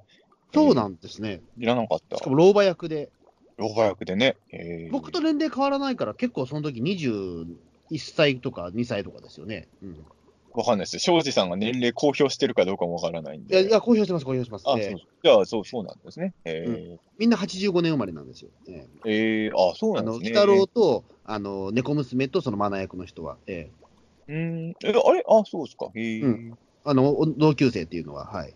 おーなんか狙ったんですかね、それはね。いや、わかんないですけど、ええってことは、あ昭和全員60年生まれ、ええ鬼太郎で言うと全員3期世代って感じですかね。あ、だから、あの、それはだから、うん去年のね、トークショーでも言ってましたね。だから、どちらかというと4期はリアルタイムだけど、いや、一番なんか楽しんでみたのは、その再放送3期だったみたいなことは。なるほうんどね。まあ、やっぱ3期はそういう意味では強かったんですな。そう考えるとね。うん。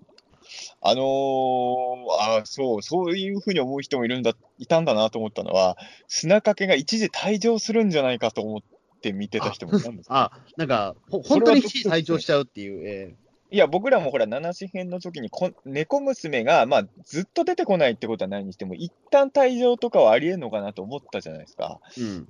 正直、そこまでの危機感が起こるとは、この単発な話を聞いるとは思わなかったんで、俺はそこのドキドキ感なかったんだけど、そういうふうに見てた人がいたんだとしたら、それはある意味我々よりずっと楽しく見れたでしょうね。ドキドキそうですね。まあ、ねうん、さすがにこのタイミングでレギュラーキャラクターがね、うん、ちょっとかけるってことはちょっとどん、もうあんま考えてなかったけど。ね、これがなんか、例えば最終回間際とか、それこそ地獄の4章のラストっぽい話とかだったら、レギュラーキャラの一体が一旦退場みたいな大事件も起こるのかなって、ちょっとね、身構えるっちゃうかもしれないけど、まあ、普通のね、た発のは、まあ、ぬらりひょんは出てくるとはいえ、普通の単発の話だと思ってたから、僕らはそこまではちょっと考えが及ばなかったですな。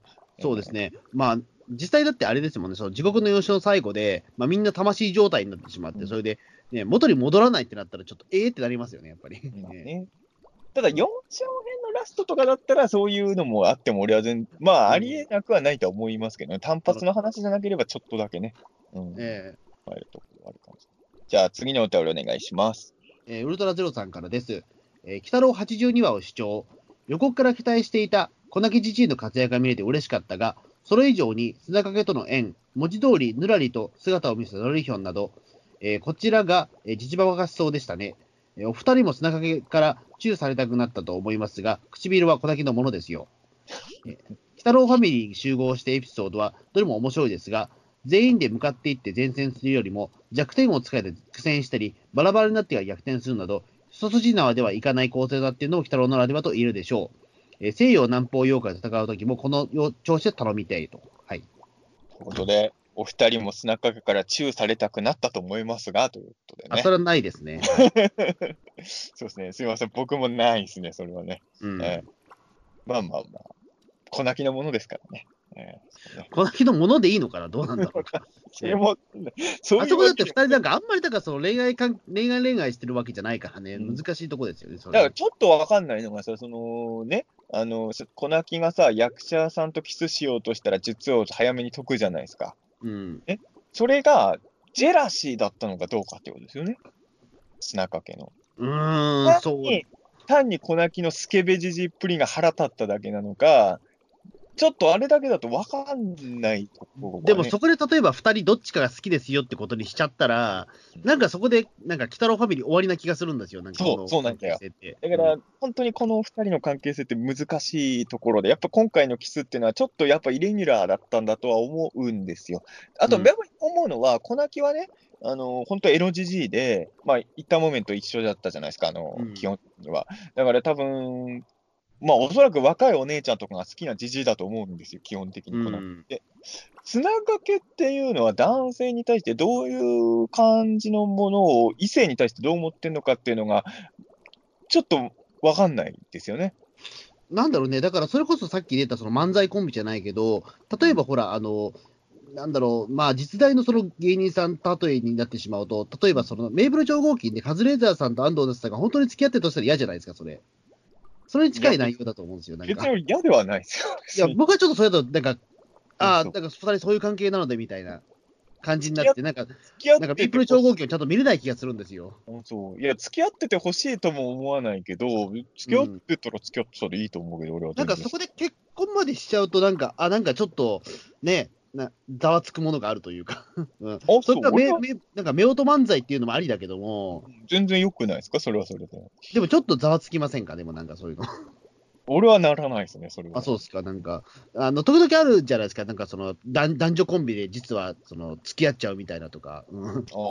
結構俺、そこざわついちゃう方かもしれないです。俺は、それはあんまりないかな。別に、あ、それはそれでよ、よ、あ、よかった、仲いいんだな、この二人みたいな感じで見ちゃうかな。なんかその関係がすごく生々しく見えちゃうみたいなところはああるような気がして。あだほら、なんですか、アンゴラ村長のいいる、あれなんでしたっけ、コンビ名スー。パーサンスあ、ニャンコスター？なんかさ、あれとかもちょっとね、あのーそのカミングアウトが早かったじゃないですか、その付き合ってるカミングアウトが。うんちょっと生々しく感じてしまいましたね、すごいなんか。ああ、そうですか。まあ、難しいね。それ、うん、まあ、なんだろうな、そういう意味で言うと、ニャンコスターが付き合ってるっていうのは、割とイメージしやすい気がして、うん。なんていうかな、その砂かか粉きの方がそういう意味で言うと、メープル超合金感があるかな。絶対に付き合ってはなさそう。でつニャンコスターが付き合ってるって聞いたところ、正直全く意外性がなかったので、あ、まあ、付き合ってそうって思ったもん、聞いたあそう、そうう。とは、俺、そうとは思わ、付き合ってそうとは思わなかったけど、すごくその、ニャンコスターさんの方が、その、サンスケさんをすごく利用してる感じというか、そこの生々しさを感じたというか、実際そうじゃないんだしけど、ええ。うん、それは思わなかったけど、俺は。うん。なんか怖いなと思って見てましたけどあそうか、ええまあ、まあ別に僕はそういうのは、それに関してコンビとかでは思わないかな。た例えばね、アイドルのプロデューサーさんがアイドルと付き合ってるとか、そういうのはまたちょっと違いまあますけど、そうですね。うん。うん、まあ、そうね、そこら辺はいろいろ考えちゃいますけど、ちょっとまあ、砂かく粉きの関係説明、やっぱちょっとね、あの、ある意味、絶妙なんだけど、今回その絶妙なバランスがちょっと崩れたというか、やっぱりだから基本的に、妖怪って死なないから成立する関係性が多いんだなと思うんだけど、うん。今回、その粉木が全く想定してなかった砂かけと別れることになるかもしれないっていうシチュエーションが関係性を変化させてたってことですよね。多分、多分それがなければずっといつもの関係性でいられる。だ、だ、それがやっぱ妖、まあその妖怪っていうのは、これは水木しげるの作ってる妖怪って意味ですけど、はいえーそういう関係性が成立するのがやっぱり妖怪なのかなっていうふうには、うんうん思いましたけどね。はい。で、まあ、あの、やっぱり僕もそこはウルトラゼロさんと一緒で、やっぱりファミリーがいてバラバトルものになるんなら、まあね、あの、弱点を突かれて苦戦したり、バラバラになってから逆転するみたいなやつがやっぱ一番燃えますよね。うんヌラリヒョン戦でもちょっとファミリーのね、バトルっぷりをちょっと楽しみにしたいなと思います。じゃあ次のお便りお願いします。はい、えー、塗り壁ヤードさんからですね。はい。ヌッペッポー会視聴、砂かけと小泣きの腐れ縁に感動、砂かけのチューするぞ誕生のきっかけとなったエピソードは、水木先生の短編、砂かけババアを元にしていると思うのですが、その小ネタにも感動しました。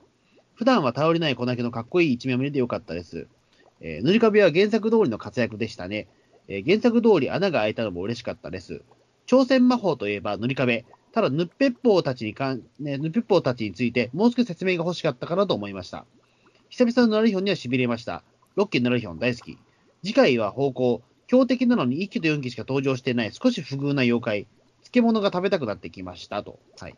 ああ、ということでやっぱりですね、塗り壁ヤードさんもやれてましたけど、チューするぞ誕生のきっかけとなったエピソードは水木しげる先生の短編、砂かけババアを元にしてると思うんです。なるほど。やっぱやっぱそうか。う。うんん。まあ確かに言われてみれば、あうんあの話をエピソード、下敷きにしてたんだなっていうのを気づきますね。そうですね。あ確かに。本当にうん全然そこ僕気づかずに見てたわ。見てしまってましたね。ええ言われてみたら、ああ、なるほどね。ちょっとか、みんな、ちょっと読み返そう。ええちょっとね、怖い話なんでね。そうですねヌッペッポーたちについてもう少し説明が欲しかったのもそうですね、これ。言われてみれば確かに。うん。ただ、俺はそれもさっきも言、さっきっていうか最初の方に言ったけど、多分ヌッペッポーについて説明しないために出したのがヌラリヒョンなんだなと思いましたよ、この回はね。うん。だからまあ、うーん、まあ、どっちのがいいかなんですよね。多分あの、ヌッペッポー自身を立て、もっといろいろ描写を付け加えるのか、それとも、その分ヌラリヒョンの見せ場を作るのか。うんそうですね。ちょっとだからヌッペッポーに関しては、ちょっとショッカーの怪人感がちょっと強くなっちゃった感があるかなっていう、今回に関してはね。ただ、まあ、さっきも言ったけど、やっぱ俺、ヌッペッポーの魅力は、あのー基本的にはヌッペッポーの魅力ってもうビジュアルしかないと思ってるので、まあまあまあ。ええうん性格描写とかでそんなにキャラが人気出るようなキャラでもないかなと思うから、まあ、僕的にはそこはそんなに、うん、僕はそんな気にならなかったけど、うん、うん。あれで、今、あのー思ったのは、さっきの、まあ、全然関係ない話だから一緒にする必要はないんだけど、あの水木先生の短編の砂かけババアを基準に考えるんなら、砂かけババアも若い男はそれなりに好きなはずなんですよ。うん。うん、ただまあ、もちろんあの砂かけババアと北野の砂かけババアは別人なんで、まあ、そこはね、あのどう考えるかちょっと難しいところではありますけどね。で、次回は方向。方向ですね。漬物が食べたくなってきます。そっか。1期と4期しか登場してないんですね、そういえば。うん、だだから、ね、やっぱり、あのーちょっとビジュアルが怖いからじゃないですか。ああ。わかんないけど、なんか3期に出ないのは、なんかわかる気がするのよ、方向が。あの、5期に出なかったら、5期は出してもいいような気がするけど、3期にはなんか似合わなそうなてビジュアルじゃないですか、方向。うん、なあね、うん、な、なんて言えばいいんでしょうね、あれは。天狗？天狗？っていうか、うん。なんか、すごいなんか凶暴な天狗みたいなね。うんねでもやることは漬物ですか？まあ、漬物って相当凶暴ですけど、うん。ええ僕的には方向とモットクレロンの共演をね、使う みたいな、思っておりますけれどね。で、ここあのね、次のお便りは、あの、もう一個、塗り壁アートさんから来てるんですが、これちょっとあえて分けました。はい。ああ、そうですおね。願いします。はい、えー左回回を見て、見返してみて気づいたのですが、鬼太郎も読んでいた月刊少年マグナムの裏表紙に、えー魔人ガンナーが載っていました。枕返し家の親子は、今頃どうしているのでしょうかね。これね、俺も気づかなかったんですけど、そっか前回の日照り紙会で、月刊少年マグナムってね、あのー俺気づいたのは、電池組のグラビアが載ってるのは気づいたんですよ。おーすごい細かいな、やっぱりね。電池組まだ頑張ってんだなと思って、それは電池組にばっかり気がいってて、えーあのマジンガンナー全然気づかなかったんですけど、そう魔人ガンナーの実はビジュアルがちょっともう僕、うろ覚えですわ、正直今。ぼやんとしてます。ま、俺枕返し会は6期の中でも多分かなり上位に当たるぐらい大好きな回なんで、そう、マジンガンナーも今覚えてますけど、うんでも、、電池組にちょっとね、やられてしまいましたね。ええこれが今の少年誌の現状を表してますよね。あの、やっぱり漫画よりもアイドルが表紙の時のが多いじゃないですか、今の少年漫画雑誌はね。うん。そのジャンプ以外は。うんだからやっぱりあの、マジンガンナーより電池組に心奪われるってしまうっていうのがやっぱりリアルだなとね。一人納得。一人納得。ええやっぱあの世界でまあは、ね、マジンガンナーすげえ人気なんだっていうね。えまだね、まだっつっても、そうか、鬼太郎の世界観って、リアルに考えておかしいけど、あれから1年中しか本当に経ってないんだもんね、枕返し会からねえ。そう、えこれはマジンガンナーはまだ人気あります。えうん。グレートマジンガンナーとかになってないんだね。まあそうですね、グレンマジンガンナーにもなってないでしょうからね。ええマジンガンナー対デビルマンもやってないのかな。やってないでしょうね。ね、枕返し会の親子はね、今でもちゃんとやってるといいですね、あの二親子仲良くね、お父さんとね。うん。ねまあそんな感じでございます。じゃあ、次のお便りは、えーアンスはい階段リードさんからです。はい。えー砂かけばあさんの、砂かけおばあさんの、あ、おばあさん。はい、お便りの通りに読みますよ。砂かけおばあさんの唇を奪った小泣きさん見たよ。若さを奪うという女子には、心底恐ろしい、えーわあ若さを奪うという女子には心底恐ろしい肉人みたいな透明妖怪さんの回だったけど、挑戦魔法でアリランのメロディーに乗って、えー現実攻撃しているわけでもなく、えー砂かけばあさんのロマンスや塗り壁さん強いねで締められたファンサービス会でした。そうそうなのか？ファンサービス会って何で、あ、まあまあ、でも、まあ、北郎ファミリー全員集合したっていう面では、まあね、一応見どころは皆さんありましたからね、その。全員に見せ場があったから、いや、でもさ、確かにロッキー鬼太郎って全あのファミリー全員集合することって少ないんだけど、集合する会は本当気合い入れて、全員に見せ場用意しようっていう意識は感じるんですよ。だから、え下手すりゃ全員、まあ、そうか、一応大学の4勝もあったけど、嫌味会とかはさ、全キャラ見せ場あったじゃないですか。うん。だからまあ、そう、今回も鬼太郎ファミリーのね、ちょっと、鬼太郎の基準がわかんないのはさ、戦いとか行くときにさ、その、ファミリーをい基本全員連れてくときと、少数で行くときの基準がわからないよね。うーん、なんでしょうね。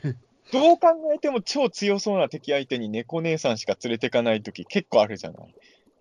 まあだから、なんだろう、LINE グループで今から征伐に行くぞっていう時に、返事してくれた人からじゃないですか。えいや、でも多分ね、ロッキー鬼太郎でスマホ持ってそうなのって、猫姉さんと砂かけぐらいじゃないせいぜい。えうんまあだから、やっぱりなあの猫姉さんは比較的捕まりやすいんじゃないですかね。えでも、鬼太郎は LINE やってないけどね。えまあそうですね。うん、だから LINE じゃないやつでやっぱり呼びかけてるとは思うんだけど、た多分なんだけど、ロッキー版のゲゲゲの森って、今までよりちょっと広そうじゃないですか。うん。だからやっぱり携帯とかも使ってないから、たまたま近くにいた人に声かけて一緒に行くってなると、やっぱ猫姉さん率が高くなるってことなのかな？そうですね。まあたまにはだからあれですね、まあファミリー以外の例えばその助っ人キャラクターみたいな人も仲ね、連れてきてほしいなっていうのをだ思うんですってゲゲゲの森っていろいろいるんだから、そその辺はほら5期はやってたじゃない？そうそうそう。うん、結構気まぐれにこいつ連れてくかみたいなことありましたもんね。だからちょっとね、あの、ファミリーとか、あともしくはゲゲゲの森にいる他の妖怪たちをね、連れてく会とかあってもいいかなともちょっとね、思ったり。あの、透明妖怪さんって思い出したけど、やっぱり透明な巨大な敵ってなんかネロンガみたいでかっこいいですね。本当にね。うん、そうですね。まあ、なかなかそのアニメでね、あれを透明な敵って表現するのは大変そうですけど、う。うんんあのーちょうど今日ね、あの、一期の鏡じじい会を見てたんですよ。はい。あの、なんとなくね。うん。なんとなく鬼太郎って見るからさ。で、その時に思ったんだけど、透明で思い出したんだけど、あの、鏡じじいがさ、あの、一期の中でね、あの、人を奪うと、その、形、あ意識もあるからちょっとよくわかんないんだけど、形とたし、形は、体は鏡の中に誘拐されるけど、それ以外の部分は外にいるじゃないですか、一期の時うんの。、いますね。で、あの女の子の方にね、あの気づくのは、鬼太郎がシーツかぶせるから、あ実はあの子だってわかるんだけど、ネズミ男、透明になったネズミ男、なんで鬼太郎気づいたかがよくわかんなかったなと思って見て。そう、ああ、そうか。うん。なんだ？お前はみたいになって、いや、俺、ネズミ男だよって言うんだけど、ただの透明なネズミ男のが前に立ってて、なんで鬼太郎はなんかいるって分かったのかなって、ちょっとね、ネズミ男だからかな？臭かったのかな。のもあるのかもしれないけど。臭かったで思い出したのが、あの、この間ね、あの、この、えっ、と、何日前かちょっとあの、ゲゲゲキの、あの、調布の駅前あたり、いろいろ見てたんですよ。うん。そしたら、あの、札天神社行くところの商店街あるじゃないですか。ありますね。そこの居酒屋の一軒が、な本当意識してなかったんだけど、ふと見たら、あの予約者様のところに、鬼太郎猫娘とか書いてあったんですよ。おお。鬼太郎猫娘、あと誰だったかな、砂かけとか、その辺のメンバーがいたんですけど、はい。あのネズミ男が入ってなかったんですよ。はぶられてますね。多分あの不衛生だから入れてもらえないんじゃないかな。ななんか時々あそこ、えっと、俺も去年の現役の時かな、あの、見見かけましたよ、そのなんか、鬼太郎の予約が入ってるの。あのな鍋とかが出してくれるとこでね、そうそうそう。うん。今年もやってて、あとあ一人だけ普通の人間の名前があったんですよ。それそれはガチの人間なのかな一人だけね、あの、鬼普太郎通に、あれはお客さんの名前なのかな鬼太郎、猫娘、砂かけばばあ、粉木じじい、中村様ってなってて。誰だ、中村さんは。中村さんってどどういう、どういう妖怪なんだ、中村さんは。中村さんお店入ったらあなたの周り妖怪だらけですよみたいなね。ちょっと気にわかんない。中村様って妖怪いるのかな？もしかして。ちょっと俺もそこら辺もさ、もしかして水木作品のなんか小ネタなのかなってちょっとね、思って。ガチの中村さんだった可能性がありますけど、なんとも、ね。ちょっとね、わかんなかったんですけど、ちちょっと面白きたいですね。い。やっぱ劇劇中の調布はちょっとね、面白いですからね。はい。ねということで、えーここからは、えー前回の、えーピータン通信への感想になります。はい。えー、ゴマさんからいただきました。えー、私は、えー、住富さん大好きなんですけど、確かに原稿してるのは今の時代でアウトかも。ただ目の前で日照り紙が燃え盛っていたシーンでの住富さんの心境は、暴れ出したらどうするんだという編集長の苦言が背景にあったので、えー自分を犠牲にする覚悟で日照り紙を試していたのではないかと思いました。そして打足ですが、中田さん、えー、住富さんは男が主人公の漫画は女には書けないかとおっしゃっていましたが、逆です、逆なのです。えー打足ついでに私の名前は、えっ、と、ごま、あの、食べ物のごまですね。をローマ字にしたものですので、読み方は合っています。また来週も読んでいただけるように頑張りますと。はい。ということで、あの、多分前回にあの、その住というのは男が主人公の漫画は女には書けないのかって、あれは実際には女が主人公の漫画は男には書けないのかっていうことはいね。。逆なんです、ね意味的には一緒ですよね。まあまあ大体ね。まあ、微妙にニュアンスは変わってきちゃうのかもしれないですけどね、確かにまあ、ね。ということは、多分ゴマさんも考えて、一応打足なんですがっていうふうには、まあまあでも間違いは気になりますからね。うん。ゴマさんは食べ物のゴマをローマ字にしですね。な、俺、たまにそういう人いるじゃないですか。はいなんでゴマにしたんですかね、自分の名前を。好きなゴマ食べ物が大、ゴマが大好きなのかな？うん、まあ、それもあるかもしれないですけど、えいや、えでも僕らも確かにこういった時の、なんかやってるからさ、ピータンが好きだからピータン通信って言ってるからわかるけど、ゴマってそんなに好きになるかなってちょっと。あの、ツイッターネームってやっぱ難しくないですか、やっぱり。いや、中田さんとか本名でやってるし、僕もペンネームでやってるからあれですけど、あの、なんていうかな、い意味もない言葉を羅列、なんかその、ハンドルネームにするのって、ちょっと緊張するというか分かるんですよ。よ。あの、最近だから僕、ちょっと裏垢を作ったので、ねそれはね、あの、なんだか、自分の好きな言葉にしようと思って、うんいざでもなんか、意味がありげな言葉にする。でもこれ、おそらくオフ会とかでその言葉で呼ばれるんだろうなっていうことを考えると、何もやっぱできなくなりましたね。うんああ、そうなんや。まあ、俺、うんやっぱり別名とかで行動することがほぼないから、そうですよねまあ、あんまそういう悩みしたことが、例えばはい中田さんがその、なんか今から裏垢みたいなのを作るとして、どういう名前にするかっつったら、結構悩むと思うんですよ、多分。ゴマ。嘘。いや、ほんまじゃないですか。いや、マジで。いやいや、しないけど、ええ 裏垢作ろうって考えたこまあ、とがない。裏垢というか、まあ、もう、ね、別垢ですけどね。僕も別垢あるので、ええいや、だから、まあ、そうね。まあ、俺俺はやっぱり基本的に別垢とかあんま作りたくない人なんで、まあ、あんま考えないけど、まあね、食べ物とかを名前につけるんだとしたら、もうでも今更ピータン以外の名前つけるわけにも、うん、そうなんですよね。だからすごく、だからその、カロリー名等とかでいいんですあ、でもそれはいいと思いますよ。え政治の政党の党でね、カロリー名。えいいと思いますよ。だからそれがリアルでも呼ばれることを考えると、非常になんか呼びづらい人の名前も時々あるから、なんか、ええああこれなんて読むの？っていう人とかね。ええアリンスとか、アリンスとかね。いや、アリンスはだって別にそれはあの人、そういう名前じゃないじゃないですか。え 俺もあの人、視界に入るためにアリンスってやっぱ思っちゃうけど、違うんだよね、名前はあの人。わかんない。一休ちゃんでもないんですよね、あの方ね。も う絶対名前で覚えられない。僕も全然あの方。うんもうアリンスだよ、あんたってなりますね。えええということでね、えもうー、もしも一部しかわかんない話やりましょう、とりあえずか。僕ら触れてないですけど、ゴマさんが一番痛いのは打足の前なんですよ。僕らええ打足の後だけひは広げてますけど、住富さんの話だよね。はい。住富さんがね、あの、日照り紙が燃え下がってるシーンで、っていうのは、あれはその、へ自分を犠牲にする覚悟で、これでダメだったら編集長のが正しかったっていうことになるからっていうことですね。ああね。こぎのあるシーンだったことでね。はい。ということで、また来週も読んでいただけるように頑張りますっていうね、コマさん、あの、今回も読みました。あの、はい。はい。あのいや、えー朝鮮魔法の感想も読みましたんでね、多分、相当のことがなければ読まれないってことはないと思うので、今後も気軽によろしく。まあちょっと気軽にね、はい。ポチっていただければと思います。一応相当のことがあったら読まないですよ。相当なことがわかんねえからなんとも言えないけどもね。あと、本当にたまに見落とす、これあの別にゴマさんだけに言うわけじゃないけど、本当にたまに見落とすことあるんで、その時は本当皆さんすいません、まあちょっと人間がやってるもんなんアナログでやっ申し訳ないです。ええ意外と見落としちゃうんですよね。あと、うん最近大丈夫なんだけど、前、細見君にも相談したんだけど、たまにさ、あの、ツイッターの検索だと引っかかんなくなる人いるんだよね。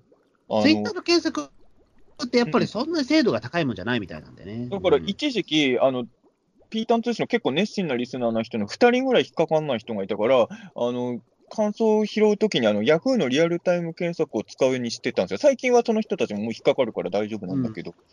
だから、もしかしたら、最近あの、ツイッターでしか検索してないから、その理由で、毎回読まれてない人いるかもしれないですよね。今はふと思った。あ、マジか。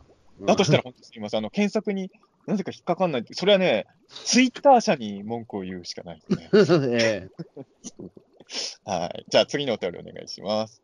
はい、えー、ヌリカベアードさんからですね、日照り神会を拝聴しました。えーファミリーは実際に日照り神を手伝っていますよ。えー、住富が日照り神の、でえー雲に来た時に、作業をしている濡れ壁と、えー一旦木綿の後ろ姿が映っています。ヌラリヒョンと決戦の際には、ぜひとも住富と日照り神に再登場してほしいです。はい。あ、そうなんですか？俺、前回の会の、まあ、あの、中、ピーターン通信の中でも言ったけど、そうそうそうあの、ひでり神会相当好きなんで、実は、あの、かなり見返してて、あの、収録した後も何回か見たんだけど、うんき見落としてるわ。そんなに何回も見てるのに。あ、そうっすか。のあれだから、そ、の、なんだろう、その全員集合、なんかその全員の顔がギガチックになるというか、そのね、漫画の原稿にそのはめ込むあたりとか、あれはもうなんか、ただ単にシュールな演出だと思ってましたもんね、あれ。ただ俺も一応言ったけど、あの、これは本当に、や、起きてるシーンなんだろうなっては思ったんですよ、一応ね。うんあの、みファミリーが手伝いに来てるんだろうなって、ただ、かいそういうふうに解釈もできるぐらいなのかなっていうふうに見てたけど、実際に手伝ってるところはちゃんと映ってたんだね。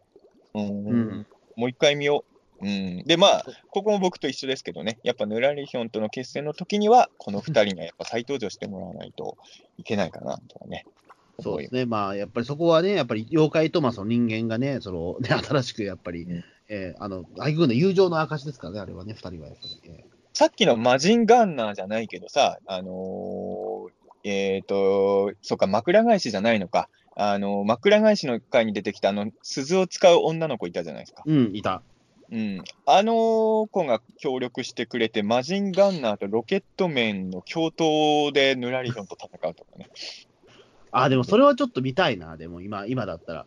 やっぱ塗り壁って基本知能を使ってくるから、塗り壁の脳に語りかけるマジンガンナーとロケットメン、うんそういう戦い方も。ね、あれからだって、鬼太郎だってね、そのね、あの、その、ね、一応その、日照り神っていう、その漫画、漫画家とね、出会ったこともあるし、あとその、猫娘からその、なんか、ときめもみたいなものを渡されたこともあるから、ちょっとあれから魔人、ちょっと多分いろんなね、情報を得てるから、ああ、そうよ。もう今の少し想像が、今の鬼太郎だったらいろいろ妄想できるかもしれないよね。そうそう。うんええもう一回だからそのリターンマッチで鏡ね、鏡じじい会もう一回やったらもしかしたら、うんええ鏡じじい会じゃないでしょ。あ、ごめん、鏡じじいじゃねえよ、ごめんなさい。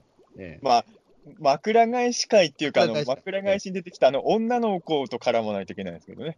えーあそううん、あれもう一回ちょっと、ね、うん、リベンジしたら面白いかもしれないけど、ええ。ーじゃあ次のお便りお願いします。ええー鳩の餌箱さんですね。ええこれ、ハトルエサバコさんでいいのかな？ごめんなさい、今。どうなんだろう？俺、でもいつも、最近は鳩の餌箱さんだと思っちゃうけど、でも、鳩の絵サバコさん。サバコさんになってますね。なんか空きスペース的には鳩の絵サバコさん。多分サバコ、鳩の餌箱なんだろうけど、それをアレンジして、な人名っぽくしたんじゃないですか？サバコ。なるほど。サバコさんってなんかバタコさんみたいでいいですね。ええ ハトの絵さん、サバコさん。はい、鳩の絵サバコさん。でちょっと何回も投稿してくれてるのに、今更この名前そんなに。もう何度か投稿してくれてますよね、サバコさんね。ええええまあじゃあ、ピータン通信178回を、えー聴聴取しました。はい。89年版悪魔くんは、各種悪魔くんの作品の総集版のような仕上がりになっていたので、もしも新作が作られるなら、松下版に寄ったものが見たいですね。ですが、鬼太郎のような長期放送を見越すなら、えー実写版を含む山田ファンのリファインが順当でしょうか？山田版ね。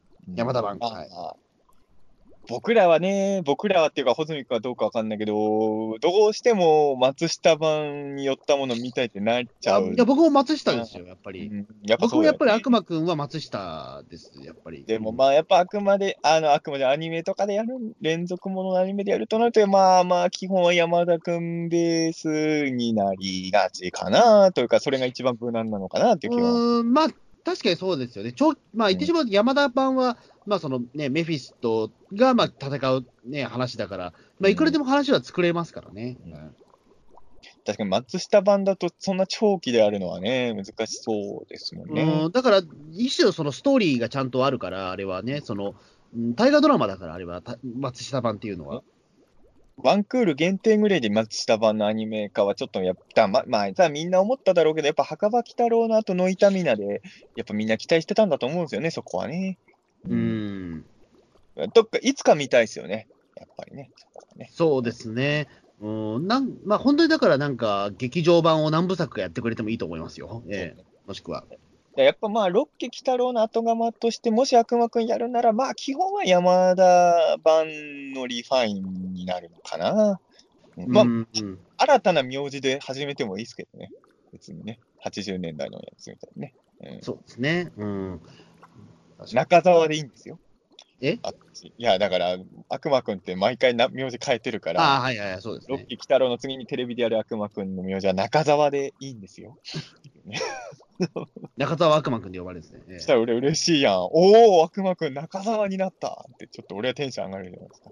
多分、でも悪魔くんで毎回名字変わってるから、狙ってる人いるんじゃない水木ファンで。もし次悪魔くんやんなら俺の名字になんないかな、みたいな。ああまあ、それはいるかもしれないけど、え、でも、え、ごめんなさい、えっと、えっと、89年も悪魔くんって名前、結構珍しい名字ですよね。ちょっと忘れちゃったけど。埋もれにでしょ？埋もれ木、埋もれ木はいるの？うーん、実際に木いないでしょ、多分。実え際にいないのか、実際には。え松下と山田しかないでしょ。ええまあ、そうか。まただ基本に戻って、よくある、本当にあってもおかしくない名前になればいいんじゃないですか。うん。まあ、そこは ちょっとわかんないけどね。はい。じゃあ、次の、あこれ、これが今回の最後のお便りあです、から、はいはいはい。えー中野真さんからです。第178回を拝聴しました。えーオープニングは大宇宙収録直後の感想に、穂積さんの大笑い旅行記と盛りだくさん、大笑いの生き引きとよ生き字引きと呼ばれている江口さんにも認められていた中澤さんの妖怪本、なんとなく北野とガルパンの間接的なコラボを見た感じで胸熱。81話を見て泣いたという中澤さんの感想は、作家という立場から,、えーものからのもので熱いものがあった。世の中を変えることができるという信念が少しでもないと小説なんて書けない。えー世界平和のためには全人類がオタクになるべきという言葉に心をゆ,、えーゆすられた。同人誌でもいいので、メンジュメスが何かは読んでみたいですと。はい。ということでね、そですそうう前回の収録は、あの、大宇宙の王者の収録をカラオケでやってきた直後にね、えーとそう、お互いの家に帰って、スカイプつないでみたいなね。あのカラオケで撮った大宇宙の王者、ちょうど昨日かあな、そうでしたね。え食レポ会ね。あの、やっぱりひどい回でしたけどね。えええひどい食レ、3人とも食レポひどいなと思いながらね、うん、聞いてしまいまね。まあ、問題、なんとなくね、もう予想はしてましたけど、撮ったあたりから。どう考えてもこの回、内容やばいだろうとはねまあこれ、編集でどうにかなる問題じゃねえだろうなというのは確かに、ええーまあ、それはしょうがないなと思うんですけれど、えはい。ねまあ、鬼太郎とガルパンの間接やコラボは、まあ、ない、ないです。そんなことはないです。あの、そんなことはないですよね。あの、穂積君は別に大笑いに行ってるけど、別に、うん、まあまあ。まあまあまあ、でも、、まあ、まあ、ガルパン好きと鬼太郎好きのコラボですよね。まあまあ、でも実際、ガルパン好きと鬼太郎好きはちょっと被ってるところがあるみたいで、うんあのこの前だから、そのガルパンで僕が会った人が、うんあのこの前だから迎撃、初日来てましたよ。ちょうんうん、あ茨城でお会いしたのに、ねうんこっちに来てくれるんだみたいなね、のありましたけど。ガルパン好きと鬼太郎好きが被ってる別に何も意外じゃないですけどね、別に。まあ、同じ秋目だしみたいな、それはどっちも好きな人いるだろうって話。ただもちろんですけどね。でまあね、あのーまあそうですね。大体まあ前回も言ったんですけど、まあ世界平和のためには全人類がオタクになるべきという言葉にね、心揺すられたってことでね。うん。中野慎さんもおそらくオタクでしょうからね。ええー だからみんな僕らみたいになればね。えーまあ、喧嘩は絶えないと思うんですよ。オタクって喧嘩するから。えーえそうですね。でもまあ、まあ、今よりは世界は平和になるんじゃないかなというね。なんともね、まあ、それこそだね、今日から話題のやつ、安らぎの里のオタク版みたいなものとか、本当にそろそろ現実的になってきてますからね。ああ、でも、それは本当できるでしょうね。本当に。う。うんん、多分それはほん、多分現実になると思うんですよ。あと近い将来、あと20年もしないうちにそうなると思うし。うん。うんなんかそこら辺はね、でまあ、俺が前回言ったのは、やっぱりその、日本国内っていうか、海外とね、うまくやろうっていう時に、やっぱオタクカルチャーっていうのが、すごい重要になってくると思っているので、うん。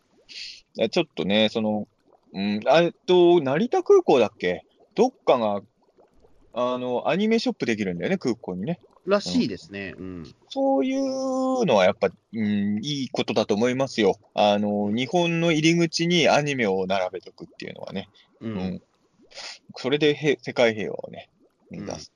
いいですし、あの、ぜひね、成田空港でピータン通信もね、流してくれればね、ええ平和の手助けとしてね。まあ、まずは調布でどっか流れ、すでに流してくれるところを見つけたいな。ね、でも、調布で流したら多分怒る人いる気がするんですよね。いや、じゃあ、じゃあダメですよ。じゃあ、成田空港なんて持ってのほかじゃないですか、そんなの。調布でダメっつうんだったら。いや、ピータン通信はね、やっぱあのーピータン通信は、あのすべての鬼太郎ファンが許してくれる内容には決してなってないと思いますよ。あの、腹腹立つ人もいっぱいいると思うんで、えやっぱ調布とか、いや、そんなこと100%ありえないけど、仮にね、これが鬼太郎じゃって流れてたら、イラッとする人も大量にいると思うんで、ええそう、だからやっぱりちょっと流す場所はね、考えなきゃいけないなって思いますえなんかその。調布に寄った内容のね、ものに誰か編集していただければいいと思うんです。そうですね。ええまあまあまあ、そんな感じでね、はい、あの、来週は方向ということでね。はい方向ですね。はい。うん、まあちょっとまた来週も、えよろしくお願いしますということで。はい。はい。はい。